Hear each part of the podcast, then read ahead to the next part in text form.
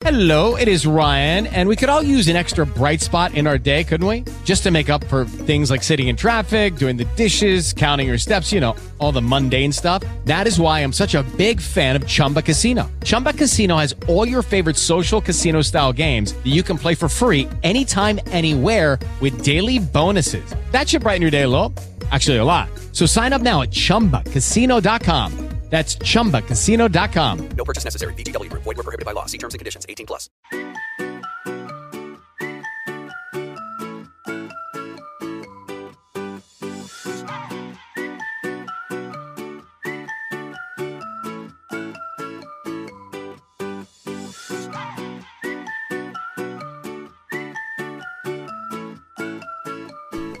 ¡Bravo, bravo, bravo, bravo, bravo! ¡Bravo!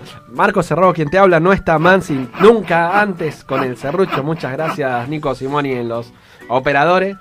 Eh, a mi a mi derecha, sí, qué raro, a mi derecha, este. Suena feo. Las dos hermanitos Iglesias tengo. Uno lo tengo a la izquierda y una, uno a la izquierda de Marcos Tocayos. y el otro a la Iglesias. derecha de Marcos. Es como medio. Acompañándote extraño, a un sí. cerrado. Sí, exactamente, exactamente. Es como todo muy, muy, muy raro. Bueno, Mansi está, está de viaje. Este es lo que me, me da como mucha felicidad es que mm, el serrucho ya ha, ha salido de mi área. Claro, sí. Puedo, sí. puedo- puedo- me empiezo a relajar, Exacto. entonces. No, Eh, no, como nadie que es hay in- otras. No, nadie es indispensable, ya lo dijo. No, no, eso lo tengo clarísimo, Muy siempre. bien. basando- Igual- eso es como premisa, que nadie es indispensable, exacto. pero más allá Ni de siquiera eso. yo. Obvio. A mí lo que a gustó- hacer por ahí, ¿no? O sea. A mí lo que me gustó que desde que empecé todavía no me cerruchó la columna de por verdad. sí El música. próximo, te diré. un Sí, sí, privilegiado. tendría, tendría. La, la próxima voy a hacer sobre se lo voy a Julio hacer Iglesias y el fútbol. Por las dudas ya la, la tengo hablando de los Es que tiene un equipo de fútbol, decís vos. No, no, era. era No, bueno, digo por la cantidad de hijos que tiene, podría también tener podría tranquilamente ser, un podría equipo. ser muy bueno, Fue podría el ser, chiste pero de no. toda mi no, vida. no, no. Sos una iglesia, sos familiar de Enrique. Encima mi papá se llamaba Julio Iglesias. No, No. Con lo cual, claramente, Pará, pará. soy un Enrique cualquiera. pará. Y cantaba, y cantaba la carretera. Cantaba la carretera ¡Ah, me encanta, me encanta, me Eh, encanta. todos los condimentos en la primaria, secundaria de ser Enrique Iglesias. A mí es peor, mi hermana me hizo creer durante un lapso prolongado de tiempo hasta que yo más o menos tuve como un poco de, de, no sé, de conciencia propia, digamos, tipo hasta los 6, 7 años, mi hermana, mi hermana me hacía creer que Julio Iglesias era un familiar, no de un tío, decía algo así, no era nuestro padre, pero era como un, un familiar muy cercano, que realmente, y me lo hacía creer y me, me inventaba historias, Toda la película. todo es malísimo. Yo tengo una historia muy parecida. A mí, a mí me, me hicieron creer mucho tiempo que este, unos familiares eran, eran este, primos y en realidad eran hermanos de mi padre. Mirá que. ah, ah, secretos familiares. Eh. Siempre sí, sí, eso es para se destapa, no, lo, lo- podemos hablar con, con el analista, ¿no? Pero, Claro. pero bueno, este, en definitiva hablamos. Eh, muy contento porque esta es, eh, afortunadamente es una mesa, este, sí, vamos a decir sub 30. Vam- Vamos a negociar el sub 30. Las- Voy a decir sub 40, se me escapa. No, no, sub no. 30. Sub o sea, 35 no está- podemos claro, decir. No, no está el bebé, no está el bebé, No que es baby. Mansi, exactamente. Somos mayoría. Somos Y mayoría. aparte vamos Somos a hablar mayoría. todas cosas relacionadas con nuestra edad, claramente. Iba, excepto, yo iba a decir una cosa muy importante, que es que la película de la que voy a hablar yo, ¿Que ¿Cuál es, perdón? que es Hermosa, Toy Story, hermosa. la Uh. 1, vamos a hablar de la primera, por supuesto, Cómo lloré, y cómo... y bueno, esta película tiene la edad de Marcy, de Marce, de, de, de Marce Mansi. Me acabo de dar cuenta. Ah, claro, No, 96. No, 95. 95. Ah, es más vieja que Marce. Es más vieja que Marce. Es más vieja que Marce. Ay, Exacto, Dios. Bueno, pensé que tenía la edad de Marce y era No, como no, una no. manera de ¿Cuánta recordarlo. Exacto, es más, es más vieja que Marce. Es más, uy, bueno, un Bueno, año casi. sí, sí, casi, sí. casi. Bueno, no, yo pensé que tenía la edad de Marce, pensé que era el 95 Marce y dije, ay, bueno, no está Marce, pero traemos una película como para reemplazarlo. Aparte de. Ah. Nico nuestro, nuestro, nuestro Nuestro acá nos dice que es... Que es Bueno, su- va a ser tu película, te la dedicamos película a vos entonces. ¿Te gust- ¿Viste Toy Story? ¿Te gustó? ¿Viste Toy Story? ¿O no Lloraste, tenés alma? No tenés alma, no tenés alma, no tenés Bueno, alma. vamos a ver si lo podemos, lo podemos convencer, a ver si sabía todas estas cosas sobre Toy Story y la importancia que tuvo en la historia del cine mundial. Perfecto, perfecto. Son crónicas de, De la, la luz. En las historias del deporte. Un 20 de julio, pero de 1965, el gran eh, Bob Dylan sacaba, publicaba, editaba el tema de Like a Rolling Stone. Hoy vamos a contar la historia de Like a Box Stone, Y Vox porque vamos a repasar su historia y ese amor pasional que tiene por su otro deporte que muchas veces impensado, el boxeo, en Bob Dylan ¿En y en sus letras, en sus anécdotas. Vamos a contarle también con quién, quién visitó su gimnasio propio que tiene de boxeo y más. Además vamos a repasar algunas anécdotas de, de Bob y el boxeo. Tema, tema reversionado, si los hay, like a Rolling Stone, o sea, desde Hendrix desde hasta Green Day. Green Day, tal cual, o sea, es Tremendo. wow. Y es un temón aparte. Exactamente. Temón, temón. Gran Es como, Bob Dylan es como bastante mencionado, este, muy poco escuchado a veces. eh, Muy mencionado y muy reconocido. claro. eh, le- le Sí, sí, pero cuando viene acá no, no le damos bola. Hace un Vélez, capaz, con su auto. o Un sea, Vélez como- y nada. Sí, sí, sí, sí, es verdad. Pero, pero es un poeta muy, muy fuerte. Bueno, lo mismo pasaba con Leonard Cohen, creo yo, en un punto. Y bueno, pasa que la poesía y la metáfora tiene siempre un costo muy alto, ¿no? Sí. Que es eh, justamente tocar fibras que en algún punto te incomodan, ¿Y ¿no? por qué las grandes letras del mundo musical eh, siempre tienen como un antecedente de poemas? Digamos, este tema de Like a Rolling Stone es un poema que había escrito en junio pasado eh, Bob Dylan. Todas las letras del mundo, los grandes éxitos, los hits, si se quiere decir, siempre salen algunos de, de poemas. Y eso es como que, o poesías. No son letras. No, pero ¿cómo le deben haber dado un Nobel? Es verdad. Un Nobel de la literatura. hubo una discusión al respecto de si las letras de música eran literatura. Este, bueno, qué sé yo. Y sigue escribiendo, eso, 38 Exactamente, pirulos. sí, sí, 38 escribiendo, sí, escribiendo. Eh, vamos a entrar Divino. una entrevista con Eloísa Taruela de la obra Como el clavel del aire. Estoy entusiasmado. Eh, no la vi, vos sí la Yo la fui a ver ayer, chicos. Muy movilizada. Muy buena. Decía. Yo fui con un amigo, ¿no? Porque Marcos me abandonóme. Exacto. Entonces, eh, teníamos una salida pendiente con un amigo que no nos, que la facultad nos tenía ahí a los dos atados y no nos podíamos ver. Eh, un amigo con el que nos conocemos desde los 17, más o menos. Y mm, fuimos, no nos vemos hace bocha, y estábamos sentados atrás de Víctor Hugo, por supuesto, que ya es, eh, como le contaba Marcos, siempre que voy al teatro, casi siempre estoy cerca de Víctor Hugo, no sé por qué.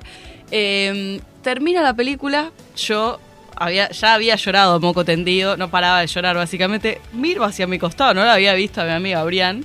Y, y tenía los ojos en compota, no paraba de lagrimear y me mira y me dice, no entiendo por qué o cómo la gente se para tan rápido para salir de esta obra porque o sea, estábamos los dos que no nos podíamos mover básicamente, así que sí, yo no me esperaba, mm, yo la sigo a Eloísa, es una gran, es una, lo que tiene más interesante para mí Eloísa, entre muchas cosas, pero es que es súper, súper ultra versátil. Ella es directora de cine, es actriz, es autora, escribe, dirige teatro, actúa en teatro, actúa en sus películas, eh, etcétera, etcétera, etcétera. Está siempre innovando, corriendo, corriendo fronteras de su propia obra, es interesante. Así que tenemos muchos temas para hablar. Esta obra, la verdad que yo no me la esperaba, está en el Centro Cultural de la Cooperación. eh, Acá cerquita. Acá cerquita. ¿Es la radio. Sí, sí, es cerca. ¿Es cerquita? Bueno. Sí. Eh, son sí. Dos, dos, tres estaciones de, de subte, no es muy, muy, muy lejos. Sí, en Callao. Sí, Sí. son tres estaciones de subte. Eh, así que, bueno, la verdad que interesante. Yo creo que no- tiene un montón para contarnos. Yo ayer, la, bueno, la vi, la saludo y estaba rodeada de gente, por supuesto. Entonces nos cruzamos ahí unas palabras. Dijimos, bueno, hablamos todo mañana. Yo no podía articular una palabra, ¿se imaginan? Así que, bueno, un poco yo quiero que nos cuente, a ver de qué se trata, eh, cómo, cómo llegó esa inspiración. Tiene una forma eh, narrativa bastante interesante que te va hilando, te va, te va construyendo. Y realmente no me, yo pensé que era otra cosa la, la obra. Y, y me, yo creo que me choqueó tanto porque no, no esperaba que trabajara sobre esos temas. Así que nada, interesante. Derechos humanos, actualidad, neoliberalismo, boom inmobiliario. Interesante. Cuánta energía. Sí.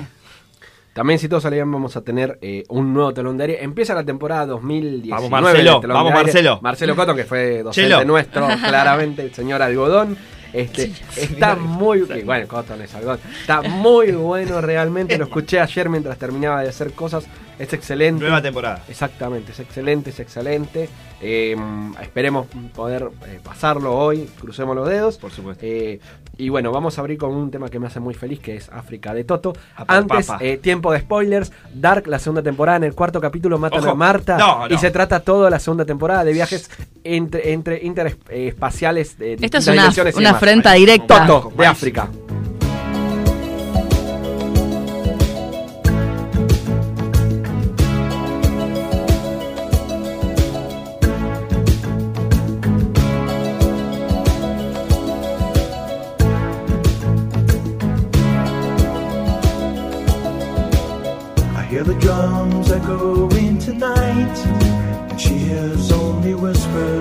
Some quiet conversation. She's coming in 12:30 flight. The moonlit wings reflect the stars that guide me towards salvation. I stopped an old man along the way, hoping to find some old forgotten words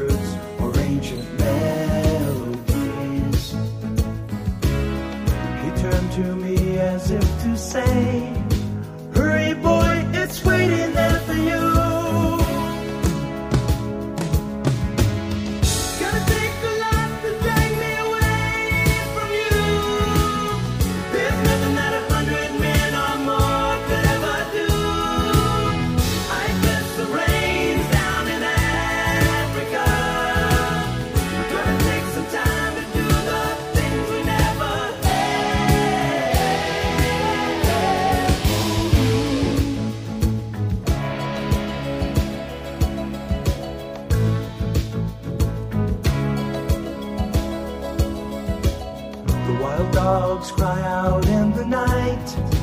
They grow restless, longing for some solitary company.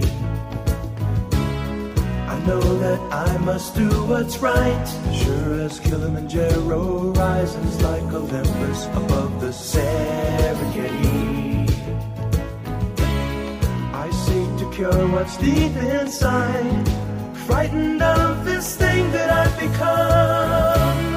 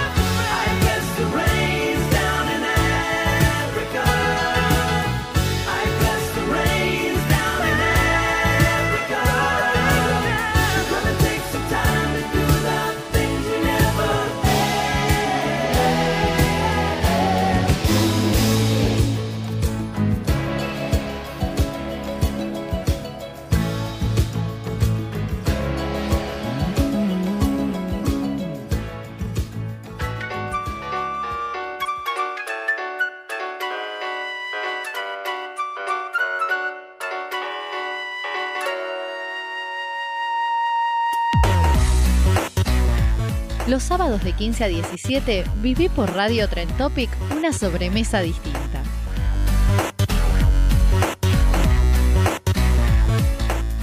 Te contamos el origen de las cosas que usás o ves a diario. Te contamos historias sobre el deporte. Te recomendamos clásicos para ver y películas a evitar. Te contamos experiencias de vida. Y sobre todo, te hacemos la sobremesa. Sobremesa. Sábados de 15 a 17 por Radio Tren Topic. Seguinos en Facebook, Instagram y Twitter como Sobremesa 5. Ahí vas a encontrar adelantos, fotos, los recortes de las notas y mucho más contenido. Búscanos en Spotify como Sobremesa en la sección podcast y si no, escúchanos por Spreaker o Radio Trend Topic.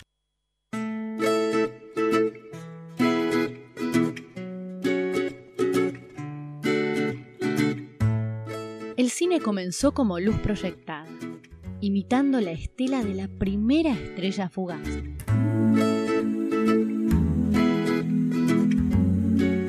La radio With Lucky Land slots, you can get lucky just about anywhere. Dearly beloved, we are gathered here today to. Has anyone seen the bride and groom? Sorry, sorry, we're here. We were getting lucky in the limo and we lost track of time. No, Lucky Land Casino, with cash prizes that add up quicker than a guest registry. In that case, I pronounce you lucky. Play for free at LuckyLandSlots.com. Daily bonuses are waiting. No purchase necessary. Void where prohibited by law. 18 plus. Terms and conditions apply. See website for details. Hey guys, it is Ryan. I'm not sure if you know this about me, but I'm a bit of a fun fanatic when I can. I like to work, but I like fun too. It's a thing. And now the truth is out there. I can tell you about my favorite place to have fun Chumba Casino. They have hundreds of social casino style games to choose from, with new games released each week. You can play for free anytime, anywhere. And each day brings a new chance to collect daily bonuses. So join me in the fun. Sign up now at chumbacasino.com. No purchase necessary. Group. Void were prohibited by law. See terms and conditions. 18 plus. es sonido y silencio, pero más es contar.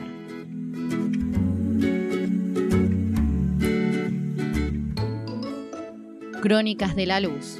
Imágenes en movimiento en el éter. Solo en sobremesa por Radio Tren Topic.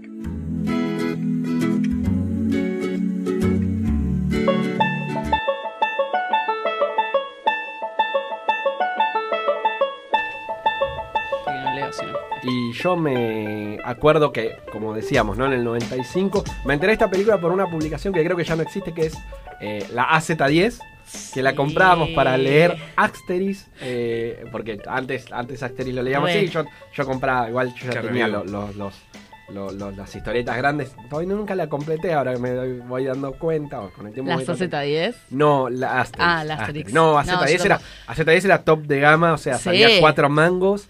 Pero Ahí era un color, libro. Era un libro. Era un libro o sea, casi. Yo las- Una vez por semana era carísima. o sea, A mí me, no. fascinaban, me fascinaban las Exacto, Yo igual nunca leí un número a tiempo, siempre las leía como con muchos años de distancia No, no, y las releía y las releía y Ah, las bueno, releía. yo las debo buscar y las tengo por ahí, pero la, la nota central era lo nuevo que se venía. Y lo nuevo que se venía era ni más ni menos que, que Toy Story. Este. Y una, y una, y una historia que, que yo leí que con el tiempo la, la resignifico y reentiendo todo lo que significó eh, Toy Story, porque entre otras cosas, eh, empieza, empieza el reinado de Pixar. Claro. Bueno, es la primera película, o sea, no es, la, es el primer largometraje, digamos, de Pixar eh, y del cine de animación tal como lo conocemos, digamos, en algún punto. Eh, ¿Vos la habías vi ¿Vos la viste Toy Story, Sí. Facu? Pero, perdón, perdón, que pregunte algo. No la vi en el Una cine, burrada. no la vimos en el No, cine. no. Sí. ¿Alguna la vi en La- el cine? Sí, la vi en No, el cine. yo no creo Yo la vi en dos. VHS. Sí, La yo dos la vi en también. el cine. No. Yo, Yo todas la en 3 vi en VHS. el cine. No, no, yo todas Pero en de VHS. grande, Bueno, ya la tres- bastante, la tres no, fue la- hace la poco, tres no la vi digamos. todavía. La 1 y la 2 la vi en VHS. Vos sabés que la 3 está considerada la mejor Está- de todas, ¿no? Sí, sí, Ah. está en Netflix también, ya lo sé. Ah, está o en sea. Netflix, ah, no, no, No, sabía. no, es un Yo la vi en el desastre, cine, la vi en el cine, la vi en el cine. Sí vi, Con los amigos. cortos, sí vi los cortos que complementan la historia, que es eh, la, eh, la- el reino de los juguetes, que, que imagina... o sea, Son como pequeños spin-offs que hay. Exacto, que son excelentes, son Sí. buenísimos. y El de T-Rex, ¿lo viste? El de T-Rex es La- buenísimo. la- la fiesta de La T-Rex. fiesta de T-Rex. eh, Es increíble Halloween, ese corto. Halloween es buenísimo. Eh, el viaje en el tiempo, en donde ah, se imaginan como un futuro distópico, en donde pelean por su vida y demás. Me sentí un niño más y fue maravilloso volver a sentirme un niño más justo. Ibas a preguntar algo, Facu. Pixar y Disney, ¿no son lo mismo? Eh, eso es una buena pregunta. Hoy día son lo mismo porque Disney compró Pixar, Ah. pero no, no son lo mismo porque eh, Pixar originalmente nace, ahora vamos a hablar un poco de cómo nace Pixar, pero Pixar eh, nace como una productora, digamos, asociada a Disney para producir películas, digamos, necesariamente. Pero después en algún momento eh, Pixar es inviable económicamente y ya hace algunos años, creo que 2009, por ahí más o menos, un poquito más, eh, Disney finalmente termina comprando, es como una productora, la termina comprando y forma parte Sí, sí. De, de Disney, De digamos. claro, claro. No, no, de su acervo, digamos.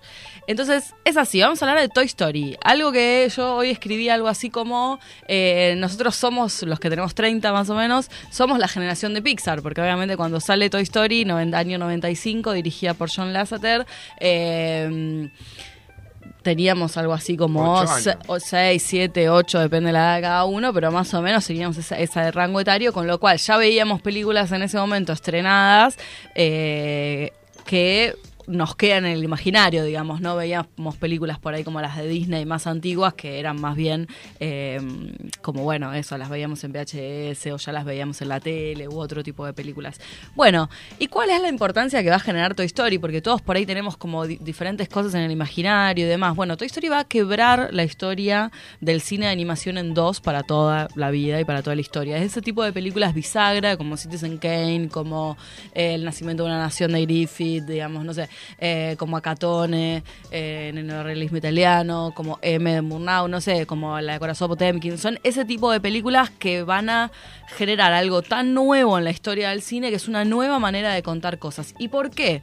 ¿Por qué Toy Story va a pasar a la historia de esa manera? Porque eh, va a ser el primer largometraje de animación que es enteramente, o sea, 100% realizado en computadora, ¿sí? 100%.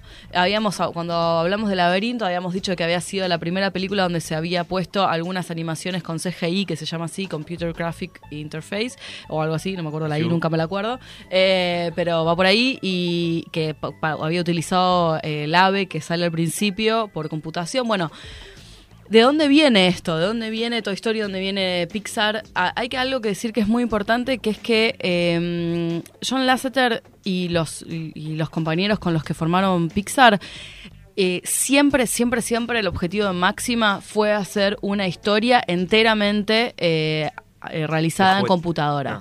No, no, realizada en computadora. O sea, el objetivo era la técnica, digamos. El objetivo era poder lograr que la tecnología y el arte y la historia conju- pudieran conjugar el primer largometraje de animación enteramente hecho en computadora. Era como el gran objetivo que tenía John Lasseter desde el inicio, desde que ni siquiera existía la computadora para poder hacerlo. Bueno, Punto número dos, porque me hice como una serie de 14 puntos, quiero decirle. Son como dos ítems que me hice de datos curiosos y de cosas para tener en cuenta por qué Toy Story va a quebrar la historia en dos. La primera, bueno, esto, porque es el primer largometraje de animación enteramente realizado en computadora, ¿no? El dos es porque va a ser un trabajo interdisciplinario, para mí, para mí no, va a ser un trabajo interdisciplinario entre la tecnología, o sea, el desarrollo tecnológico, el desarrollo del software, el desarrollo del hardware y el arte, digamos, la creatividad, ¿no? Ahí Lasseter decía algo así como, bueno, el arte, o sea, la, la conjunción de Pixar va a ser, y Toy Story va a ser como el, sumum de eso, hay que, hay que decir que antes de Toy Story había más o menos 6, 7 cortometrajes que se pueden ver, que son bastante interesantes, algunos son muy horribles, otros son muy lindos. Eh, que iban, iban allanando el camino, para iban puliendo cosas, eh, mejorando, bueno, necesitamos poder hacer que se muevan los fondos. O sea, hacían todo un corto solamente para hacer formo- eh, fondos. Después necesitamos animar forma geométrica. Entonces salió, nació el primer corto que es Luxo Junior, Sí. que es el de la lamparita, que lamparita. salta, que después va a quedar. Y esa es una historia muy, muy tierna. Luxo se llaman ese tipo de lámparas, es el nombre de la lámpara, ese tipo de lámparas que está muy conocido para los cuando arranca la película. Claro, que es, es un corto, que es re lindo el corto, que obviamente Luxo tiene una característica de eh, como de un perrito, tiene como siempre eh, simulan algo. Bueno, era la manera que tenían de agarrar los objetos cotidianos y animarlos y moverlos, ¿no? Y poder contar algo. Un Bueno. desafío para la época. No, no, no existía, chicos. Estamos hablando de que ahora vamos a entrar un poquito más de eso, pero Pixar, Pixar, perdón, es el nombre, o sea, ¿de dónde viene Pixar? Es el nombre de una computadora específicamente, que es que eh, lo que se estaba intentando en la época desarrollar era el diseño gráfico por computación, el diseño de gráficos, perdón, por computación. Es decir, que la computadora procesara datos de tal manera que permitiera construir gráficos. Esto se usaba mucho, o sea, se iba a usar posteriormente. De hecho, el que financia todo esto es un querido conocido de ustedes, que se llama George Lucas, no sé si lo tienen, si les suena, con Lucasfilm, después cuando están haciendo Star Wars la 1, eh, o la cuarta, digamos. La cuarta, claro. Eh, pero digamos, la, nueva primer, una película, claro. Una esperanza. Eh, cuando están haciendo esa, se enteran de que había eh, unas Que personas... termina con un desfile de. Sí. Voy a spoiler. Que, que- termina con un desfile no, de. yo- Bueno, no. Eh, entonces, eh, te pido que limites tu- tus spoilers a- afuera no, de esta te columna. pido que la palabra spoiler antes. La palabra sí ya, me- pero él no, pero me lo hizo a propósito. Pero bueno, más allá de eso, eh, Lucas, eh, Lucasfilms co- eh, contrata a un par de técnicos que estaban desarrollando eh, en el New York, eh, en un instituto de Nueva York. Eh, todo esto viene del palo del, imagínense, clima de época Apolo 11, el hombre llegando a la luna, que también es un día que se conmemora hoy y todo ese tipo de cosas. Bueno, eh, el gran crecimiento de la computación en el gran proceso de datos de la informática, bueno, había toda una dirección dentro de esos mismos desarrollos eh, técnicos y tecnológicos que se dedicaba a esto de las gráficas, que era gente que no venía del arte, gente que no venía del diseño, gente que no venía de nada de eso, pero que sí eh, eh, interpretaban que esto iba a ser muy importante, sobre todo para recabar datos de, la, de, de los datos que trajeran los satélites, etcétera, etcétera, iban a hacer avances tecnológicos, poder empezar a plasmar los gráficos en la computadora, ¿no? Bueno, más allá de esto, era todo como una gente. Acá todavía el arte no estaba presente, eran todos técnicos, digamos, desarrollando y automatizando diferentes cosas. Ahí es cuando Lucasfilms contrata a los tres grandes técnicos que estaban en este departamento de gráficos y diseñan lo que ellos, llamaban el Edit Droid, que era lo que les permitía hacer ciertos fondos, bueno, todas las naves, los ti- tiraban cosas, la construcción de... mm, En Star Trek arman todo una visión desde el, desde el espacio de uno de los planetas y uno ve todo un terreno construido. Bueno, eso se les dio meses construir eso, que era todo un terreno que ¿por qué era importante? Porque eran cosas que las cámaras, las cámaras de cine, las cámaras audiovisuales, no iban a poder hacer nunca. O sea, ciertos planos, ciertos tipos de movimientos que no eran... Hoy nosotros estamos muy acostumbrados con el ojo, pero hay cosas que las cámaras no pueden hacer. Entonces, eh, inclusive con animación tradicional. Entonces, utilizar el diseño de computación eh, de gráficos por computadora justamente permitía alcanzar, sobre todo en la ciencia ficción, este tipo de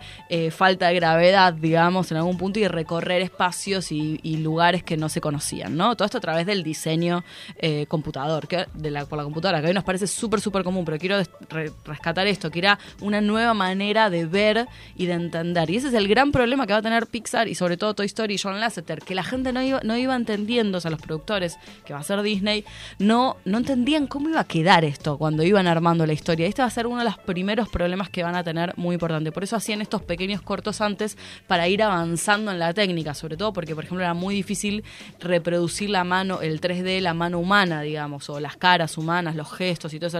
Era, muy difícil que a través de píxeles eh, y de, y de formas geométricas se pudiera construir eso, ¿no?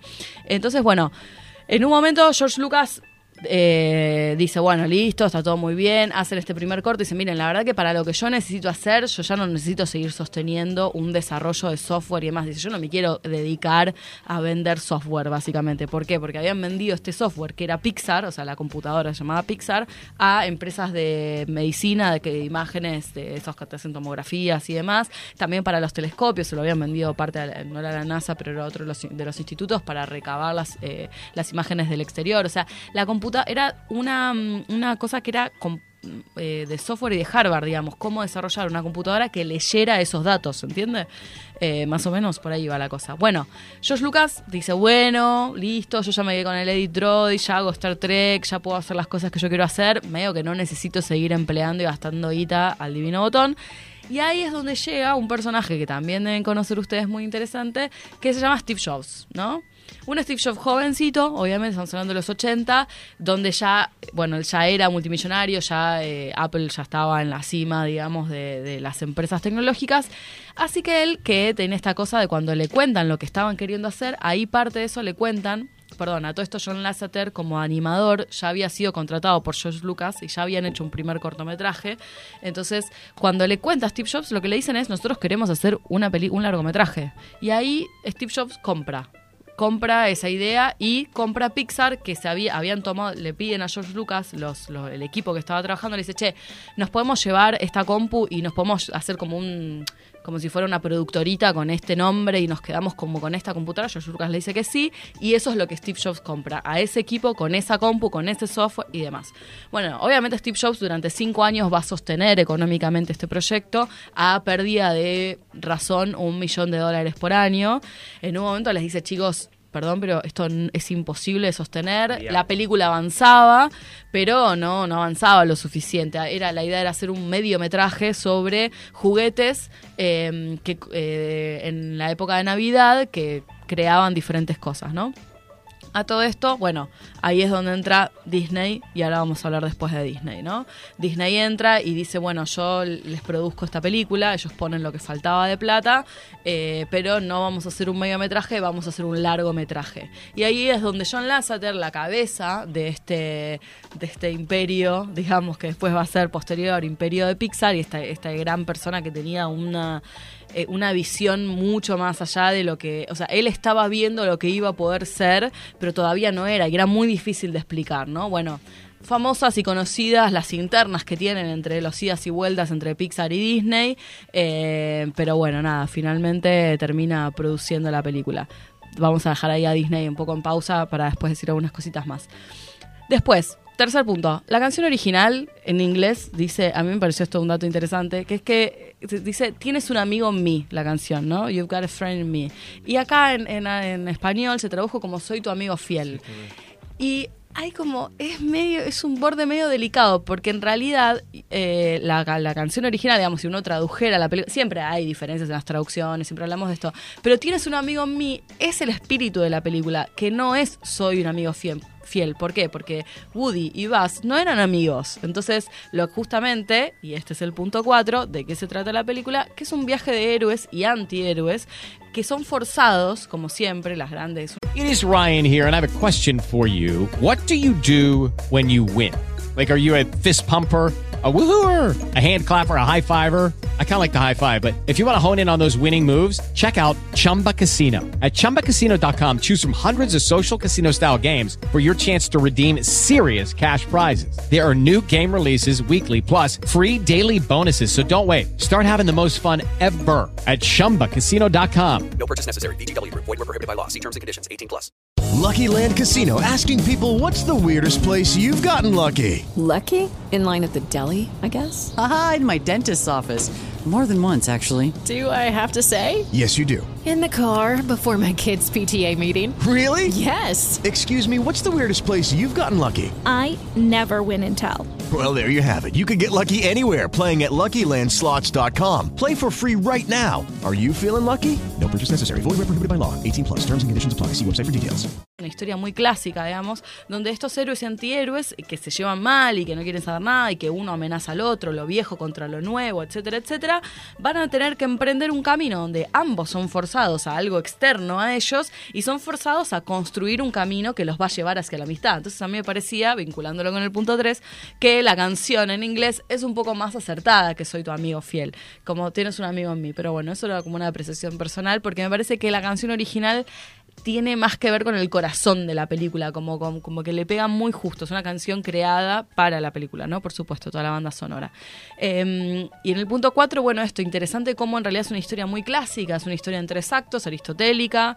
Eh, John Lasseter va a decir cuando recibe uno de los premios que ahora les voy a contar, dice, bueno, eh, eh, Toy Story no funciona porque es un gran avance tecnológico. Funciona justamente porque es una gran historia y porque los personajes te llegan al corazón, ¿no? Entonces dice, ¿por qué perdura en el tiempo? ¿No? Perdura porque fue eso, porque cambió la historia del cine, la animación, porque pin, que pan, que pan. Es porque es una buena historia y es una historia con personajes muy bien construidos.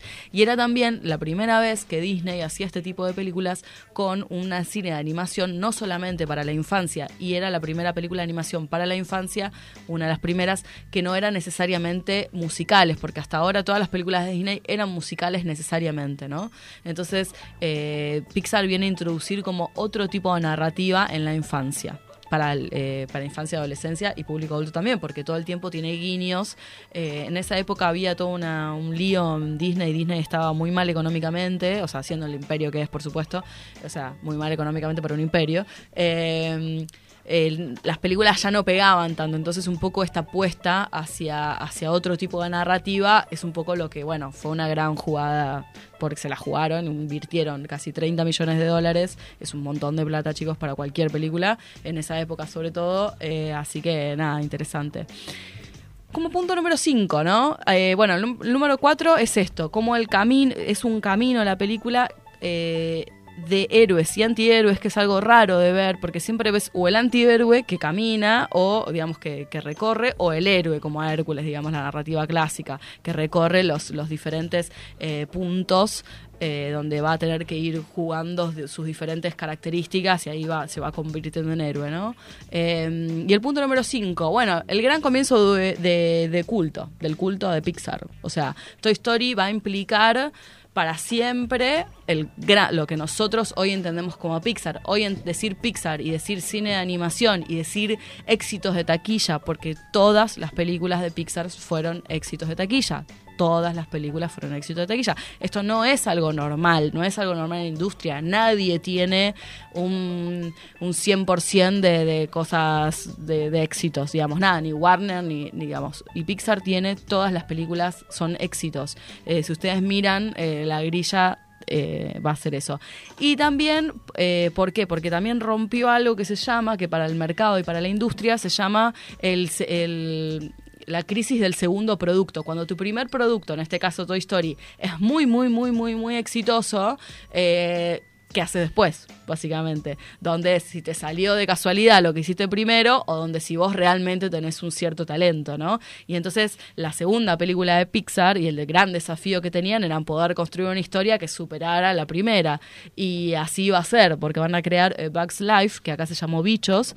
Bichos es la segunda, rompe otra vez todos los éxitos de taquilla, digamos. Entonces ahí fue construyéndose y después de esa va a venir Toy Story 2, que peor, porque tenías la, la 1. Bueno, también va a seguir siendo un éxito. Entonces digo, era, es muy interesante para analizar cómo, cómo la creatividad se pone en juego, cómo la tecnología se pone en juego, porque todo el tiempo siempre tengan en cuenta que Pixar eh, va a ser esta dualidad entre el desarrollo de la tecnología y el desarrollo de las historias. Como punto número 6, sí podemos decir, voy a saltearme acá que no dije una cosa, voy a cambiar el punto número 6 por el número 7, no sé por qué lo puse antes después. Eh, que es que yo digo que es un éxito de taquilla, pero ¿cuánto?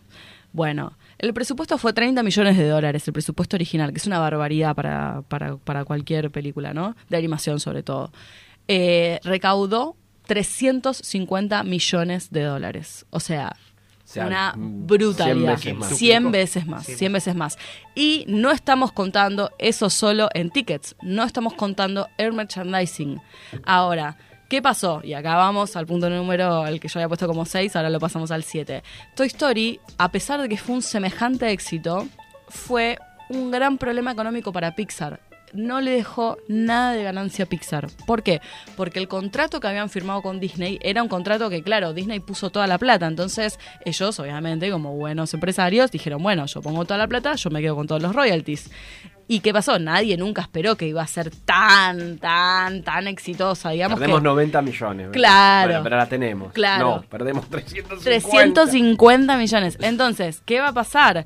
Eso va a ser que, obviamente, Disney se recontra mil llena de plata, se queda con todo el merchandising hasta el día de hoy, todo el merchandising de, de Toy Story, que encima no importa porque después la 2, la 3 y ahora la 4, no importa porque Woody es el primero, es el del primero. Entonces, todos los muñequitos de Woody, todos los muñequitos de Buzz Lightyear son todos de Disney. Es muy increíble. Bueno, mal negocio.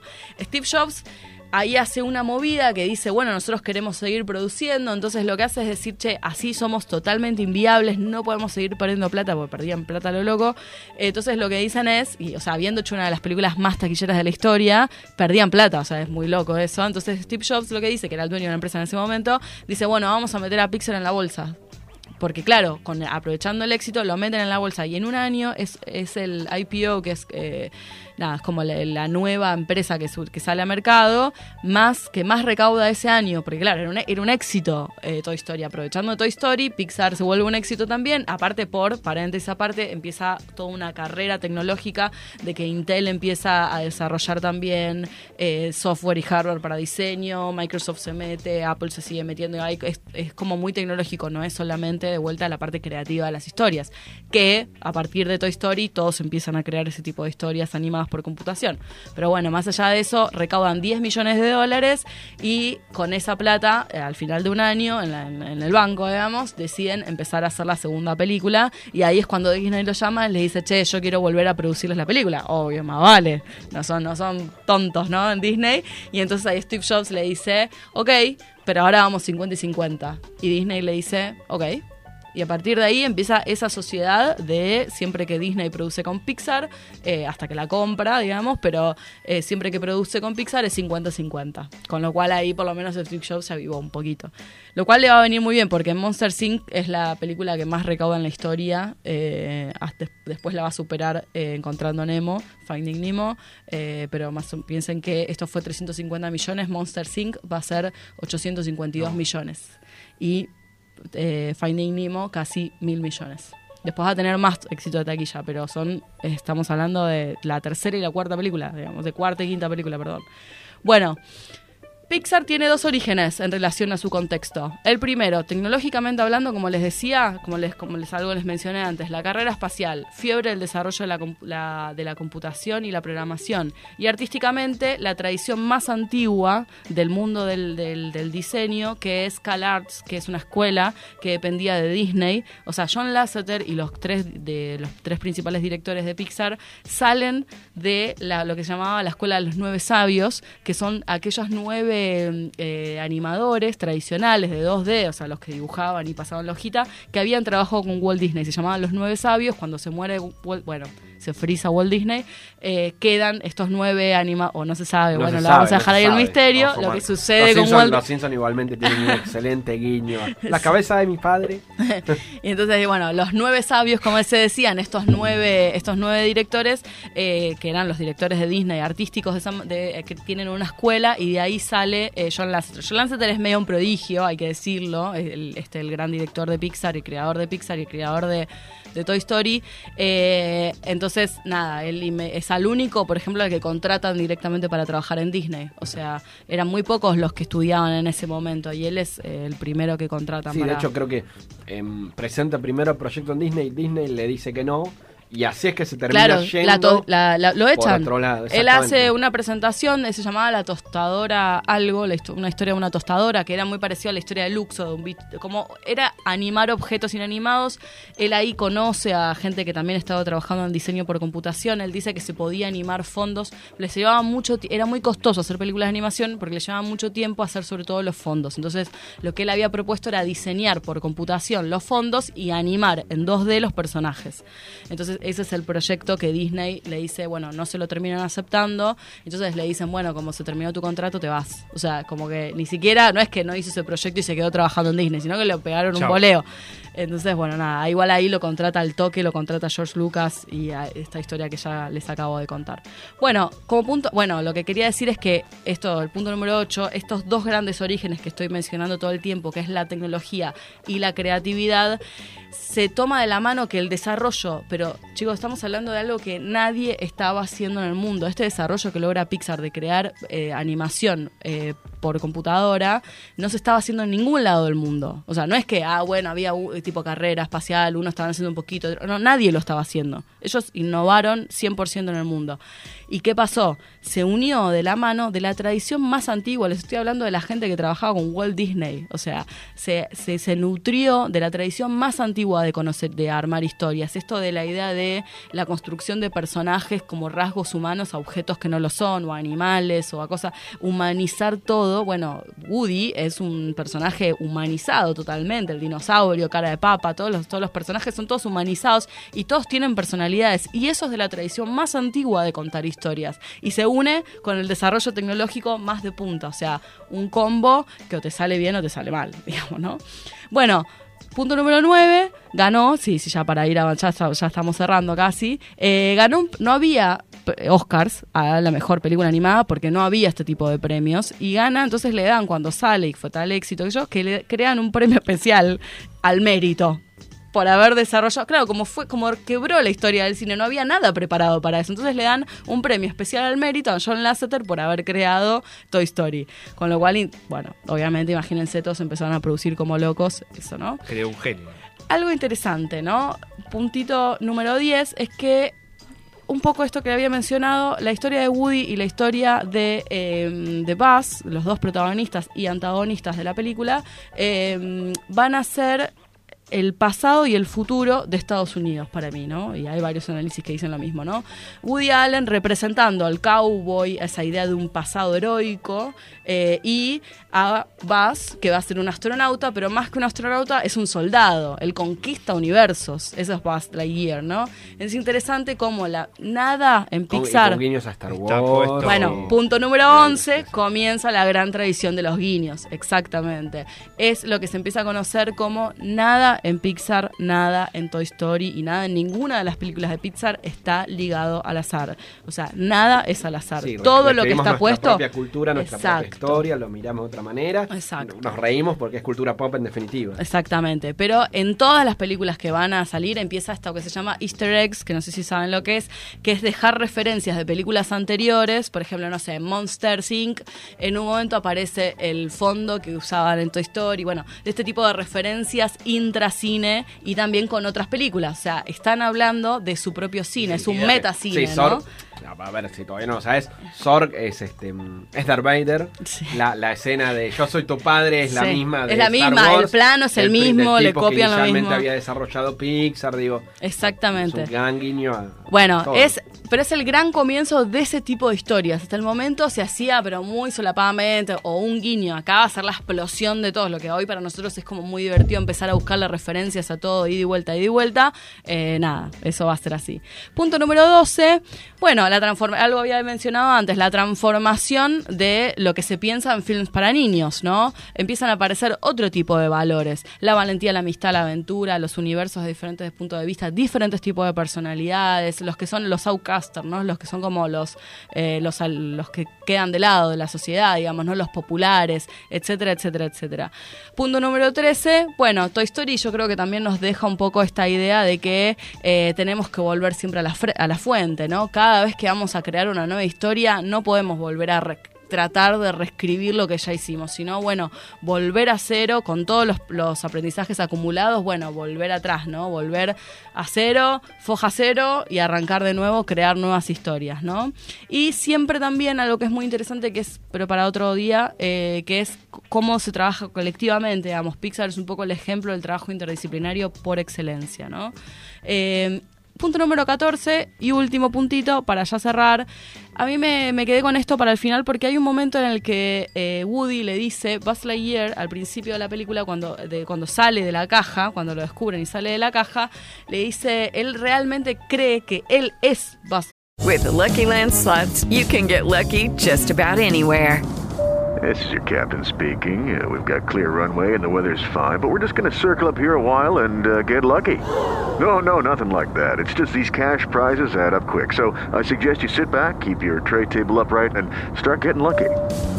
Play for free at LuckyLandSlots.com. Are you feeling lucky? No purchase necessary. Void where prohibited by law. 18 plus terms and conditions apply. See website for details.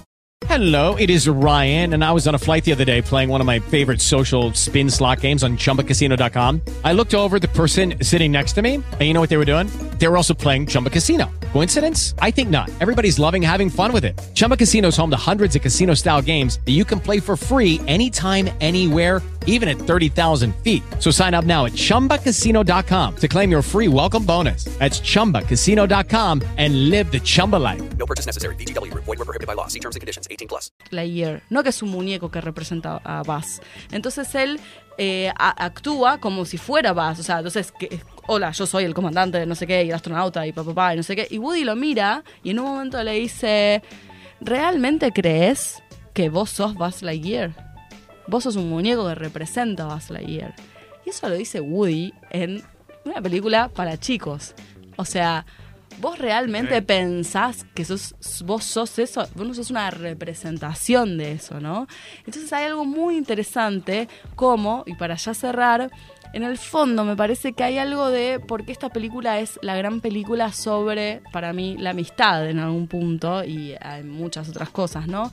Porque no es solamente, digo, en el fondo la amabilidad, digamos, eh, la amabilidad, ser, tener la capacidad de ser amado, de ser, de que hay algo que es amable, algo que yo puedo amar a otro porque hay algo que es amable, ¿no? Digamos, en el otro. Bueno, es hospedar al otro, tender, esas son las como las grandes frases que uno entiende por la amistad, ¿no? Tender una mano, un mate, un abrazo, un silencio, sin juzgar. En el fondo también está relacionado a los juguetes, porque para que tengan vida, los juguetes, que es de lo que se trata esta película, para que tengan ánima, o sea, alma, deben tener alguien con quien vincularse, que en este caso es el niño. Y el niño es niño también en la interacción con el juguete, porque eso implica que va a jugar, digamos. Entonces, ¿qué es lo que caracteriza a la infancia? ¿Qué es lo- que caracteriza al niño? Que es la manera en la que entiende y comprende el mundo. Entonces, ese es, en, esa, en esa vinculación, en esa interacción entre niño y juguete, que ambos pueden cu- cumplir su propósito, ¿no? Y me parece que eso es como la es como la máxima en algún punto de esa amistad, no solamente de los personajes, sino también de la relación que tienen con Andy, con nuestro nuestro niño con el cual todos nos sentimos identificados.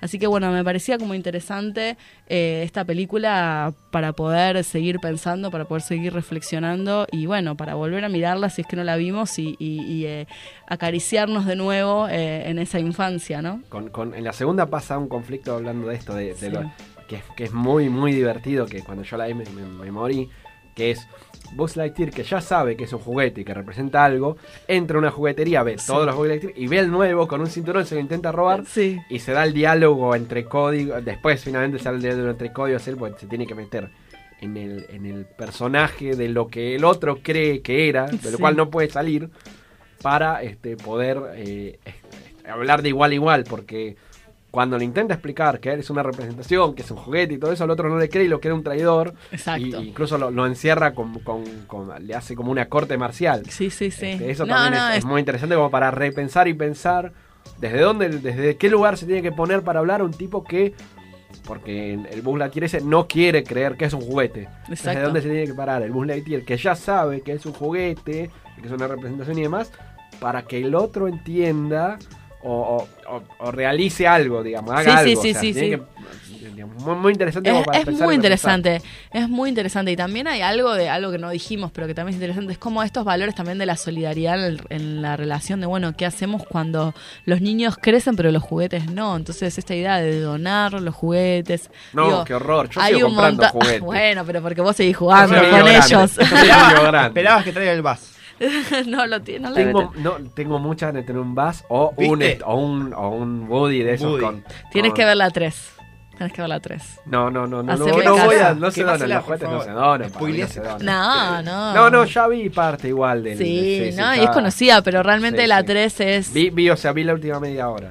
se- La agarré enganchada. Debe, debe haber sido una de Sí, las últimas el películas que yo oso- vi en un cine comercial así, esos El, gigantes. el oso, el oso que había sido Sí. rechazado. ¿Quién es el bueno y quién es el malo? El humano es el malo, No, claramente. El oso, no. el oso no, No, es, un, no, no. es un resentido Va social. porque- acompañando la etapa No, de el oso Andy. es un resentido social porque el humano falló. El oso es un resentido social porque el humano falló para mí. Bueno, No sé. cerremos con Cerremos, ni más cerremos. que un- que el gran Randy Newman. Y sí, el grande.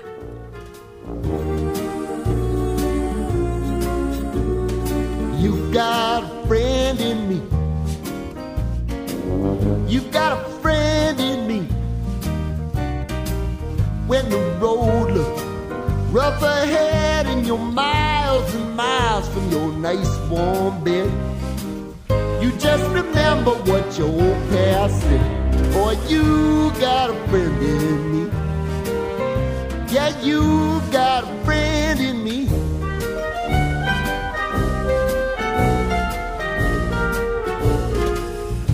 Got a friend in me.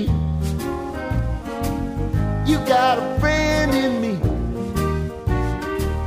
You got trouble, and I got them too. There isn't anything I wouldn't do for you. We stick together, see it through, cause you got a friend in me. You got a friend in me. Some other folks might be a little bit smarter than I am, big and stronger too. Maybe, but none of them will ever love you the way I do.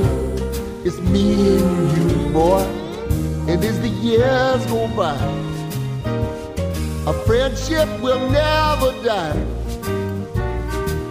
You're gonna see it's our got a friend in me.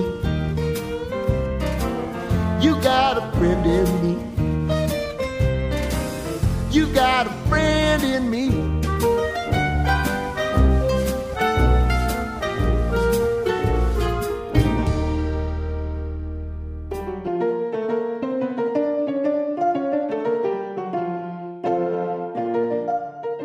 Los sábados, Marce Mansi, los hermanitos Iglesias, Luz San Giorgio y Barbie Serrao Gómez te traen historias para que hagas la sobremesa.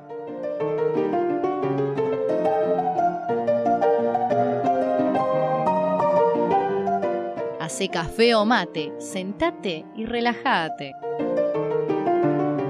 Sobremesa, sábados de 15 a 17 por Radio Tren Topic.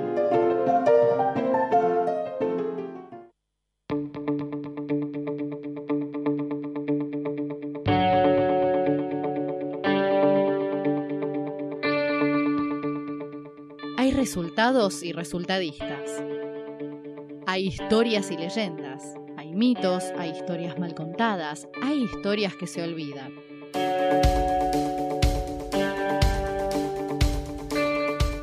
Todas esas te las trae Facundo Iglesias. Las fechas y los gritos, escúchalos en otro lado. Historias del deporte, en sobremesa, por Radio Tren Topic.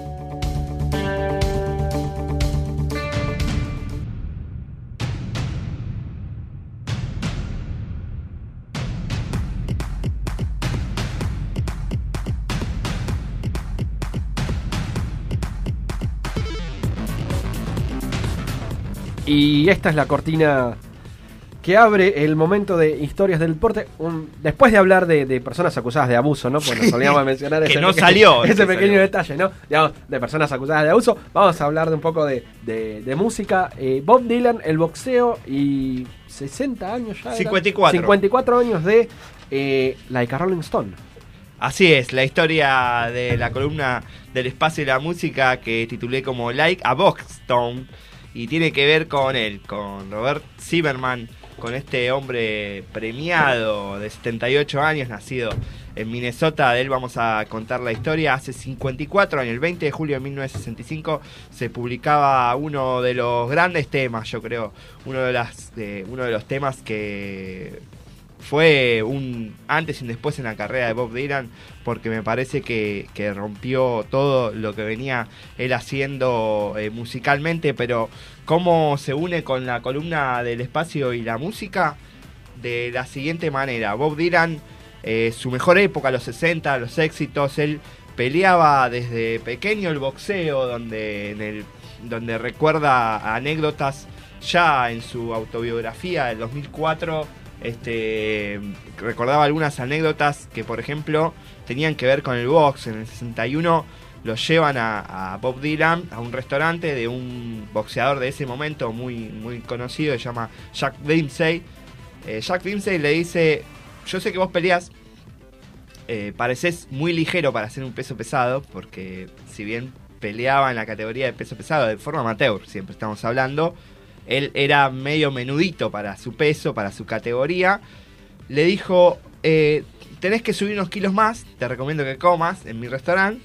Y además le dijo, eh, nunca, que nunca te dé miedo pegarle a alguien con mucha fuerza. Este, y eso es como que le quedó a él esta frase que en realidad él no realizaba el boxeo de forma profesional, sino que lo hacía de forma recreativa y no sería tampoco el, boxeo la, la- la actividad más habilidosa de Bob Dylan, pero sí practicaba en su tiempo libre.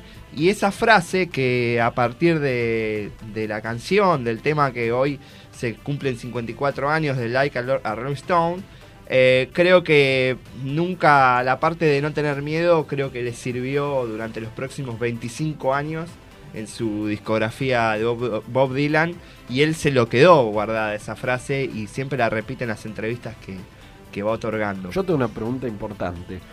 Like a Rolling Stone, ¿es por los Rolling Stones? No. Nunca supe eso. No, no es o los por- Rolling Stones toman el nombre de la canción. Los Rolling Stones toman el nombre de la canción.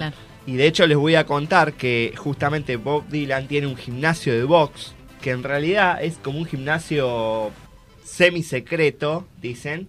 Entonces él en su gimnasio de box, donde actualmente pelea, eh, digamos, lo hace de forma recreativa, no, no- no pelea, no pelea profesionalmente, sino que va a entrenar al, al box. Eh, además, él, él le gustaba siempre como entrenar a otros y ahí entrena y tiene en el gimnasio distintas fotografías. Entonces tiene fotografías de distintos boxeadores, de Mohamed Ali, que ahora le voy a contar qué roce tiene con él, tiene eh, de Joe Louis también fotografía, tiene de los Rolling Stones, tiene de, de Roger Water y además eh, tiene la frase que dice los pesos pesados de la música y el rock. De- perdón, los pesos pesados del rock, eh, del box y la música, sí. Sí, claro, pues, digamos, vo- volvemos a lo mismo. Mirá si no, si no es una canción fuerte que no solo todo el mundo la versionó, cuento me decía, sino que una banda tomó el nombre y una publicación de rock histórica, bueno, ya no es de rock, pero una publicación histórica tomó el nombre para, para, la, para la revista. Pero es que además si no se aclara que Bob Dylan es el que escribió una canción, una canción que eh, lo había publicado, había publicado un poema que tiene que ver con parte de la letra de la canción, eh, cualquiera hace referencia a los Rolling Stones, digamos, una canción que yo la escucho de, de los Rolling Stones, mucho más que de Bob Dylan. Entonces, eh, justamente eh, lo que vengo a contar la historia de la música del deporte, que se cumplen 54 años de esa columna, él que boxeaba de adolescente, que en la escuela lo hacía como si fuera la, la materia de educación física, él tiene un gusto por el boxeo y en las entrevistas le da como un tono medio, medio filosófico, además de físico porque le gustaba hacerlo. Fue de alguna manera un artista, o es un artista en realidad, con una conciencia social y justamente usó el boxeo como una musa inspiracional también de alguna forma para tener una conciencia social porque en el año 63 cuando fallece un boxeador norteamericano se llama David Moore eh, a causa de, de las lesiones de una pelea que había tenido Dylan escribió una canción que se llama ¿Quién mató a David Moore?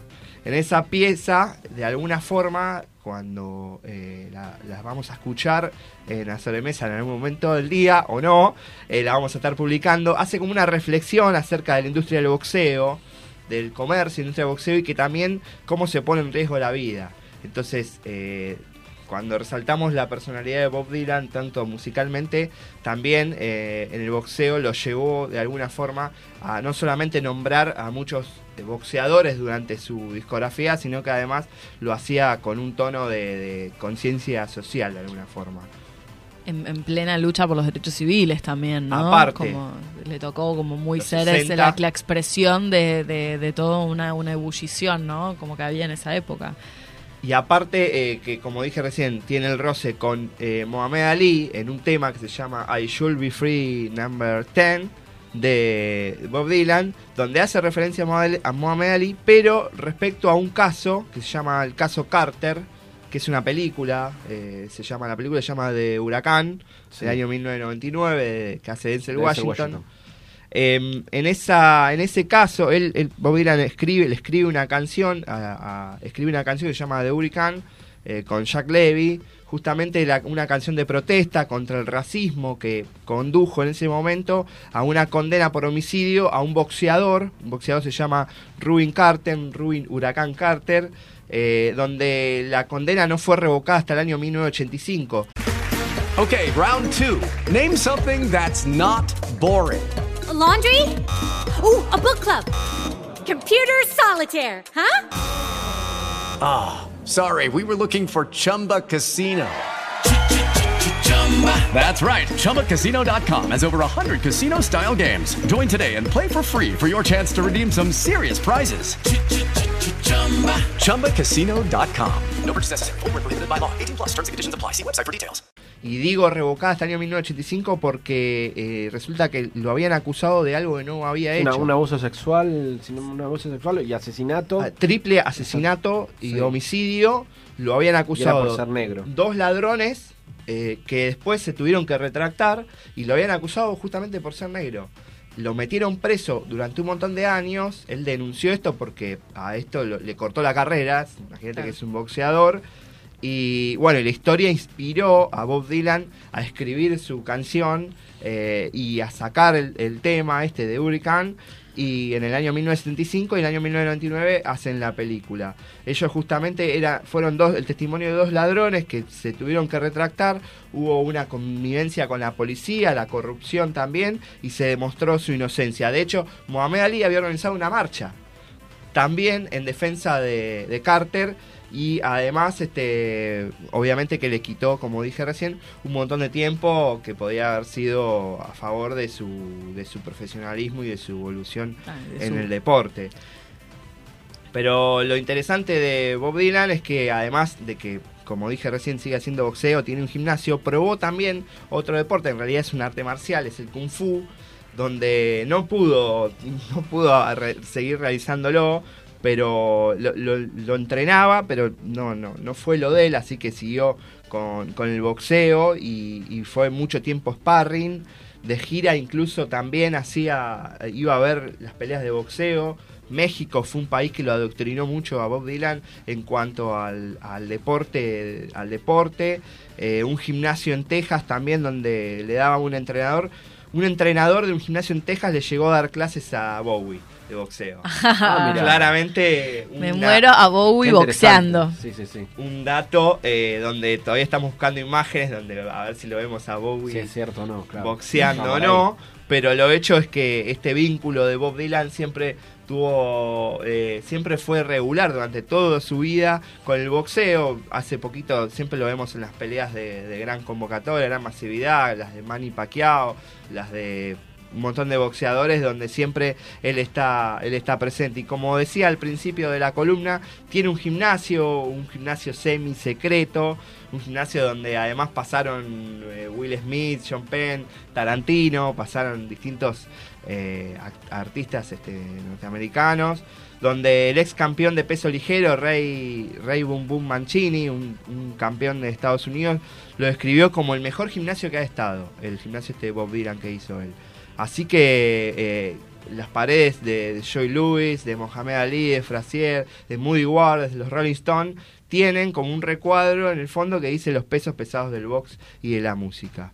Y así, este, un poquito para hablar de la historia esta, que se llama Like a Box Stone, donde culmina justamente con la canción de 20 de julio de 1965, el disco Highway 61, una letra de un poema escrito en junio de ese año. Así que escuchamos en sobremesa a Bob Dylan y Like a Stone. Once upon a time you dressed so fine Through the bumps of dime in your prime Then you People call, say beware doll You're bound to fall, you thought they were all Kidding You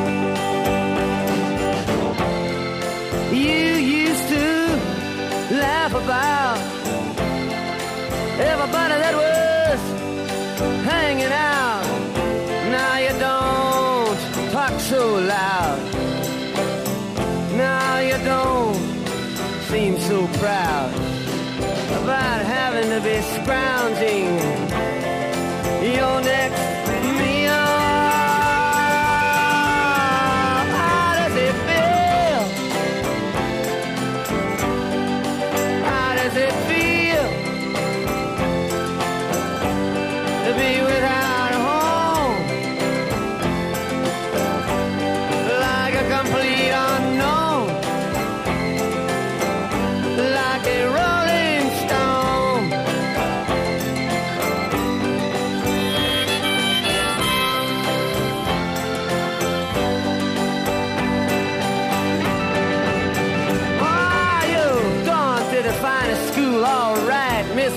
But you know you only used to get juiced in it.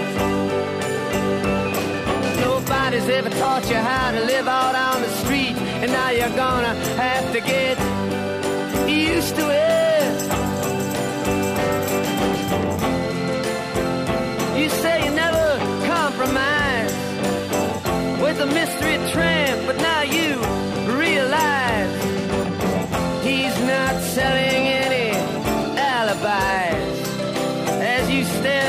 vacuum of his eyes and say, Do you want to make a deal?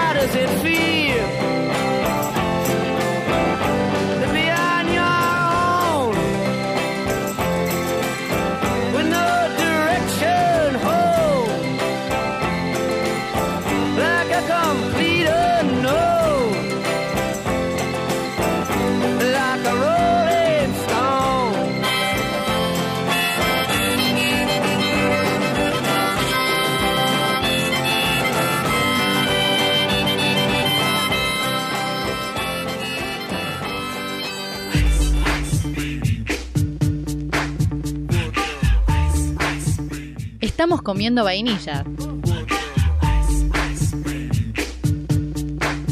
Disculpe las molestias.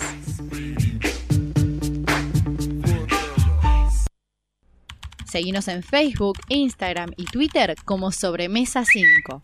Ahí vas a encontrar adelantos, fotos, los recortes de las notas y mucho más contenido. Búscanos en Spotify como Sobremesa en la sección podcast y si no, escúchanos por Spreaker o Radio Trend Topic. Telón de aire. Cortos de radioteatro de la Fundación Sagay. Hoy, con el número 12. Suspenso. Nunca sospechó que una venganza llegaría por mensajes de WhatsApp.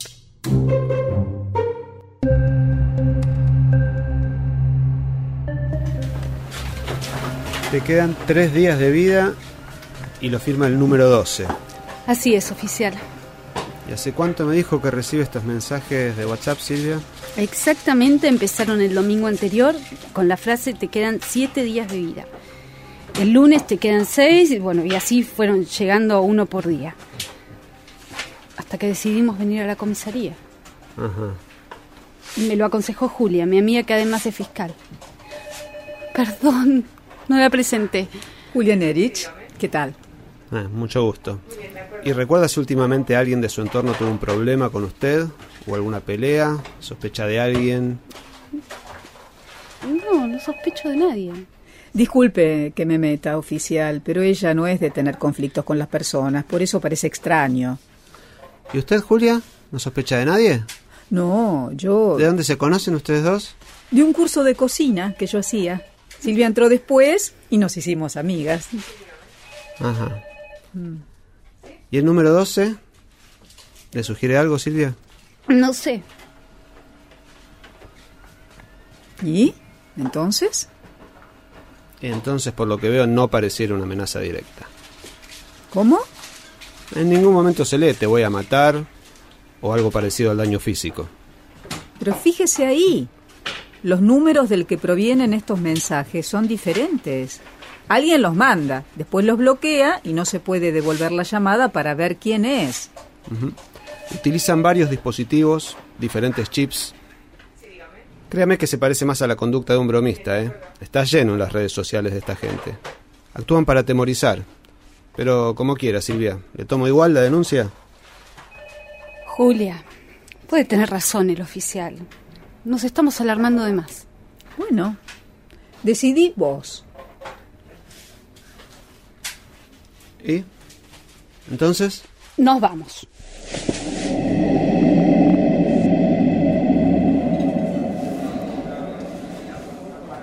Juli, pedimos la cuenta.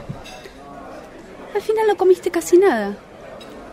Estoy preocupada por vos. Ah, lo dijo el policía el otro día. Debe ser un bromista. Hiciste mal en no denunciar esto. Bueno, después de todo, la que va a morir mañana soy yo. Silvia, Y, no lo repitas. Y bueno, Soy partidaria de denunciar siempre. es que sos toda una profesional de la desconfianza. Recuerdo aquel caso del soldado que me contaste. ¿El que violó y mató a una mujer? ¿Ves? Ahí tenés. Caso embarrado por el poder militar. Acusaron a un perejil para protegerlo. Pero menos mal que actuó mi amiga, la fiscal, que no paró de investigar. Y sí, presenté ante el juez una prueba contundente contra él. Pero el soldado no cumplió su condena. Se suicidó antes de ir a la cárcel, esquivó la sentencia. Ah, eso ya no me incumbe. Está fuera de mi alcance, querida. Permiso. ¿Se les ofrece algo más? No, gracias, la cuenta, por favor. Decime, ¿hoy recibiste esos WhatsApp? Hoy todavía no. Intuyo que esto lo está haciendo una mujer. ¿Alguna mujer que envidia mi belleza y carisma, por ejemplo? ¿Quién es? Tenés razón, es una mujer. ¿Eh? Porque es mi mamá, tonta. Por favor, no me gusta que hagas esos chistes. ¿Sabe algo tu mamá? No, no le dije nada. Se iría a poner peor que vos. Lo que no me explico por qué firma con el número 12. Ay, Juli, ya es hora de irnos. Paguemos y vamos. Yo voy a estar bien. Hablando del número 12. Te queda un día de vida. Ay, no. Silvia, viví sola. Bueno, mejor acompáñame a tomar un taxi. Te voy a proponer algo, ¿sí?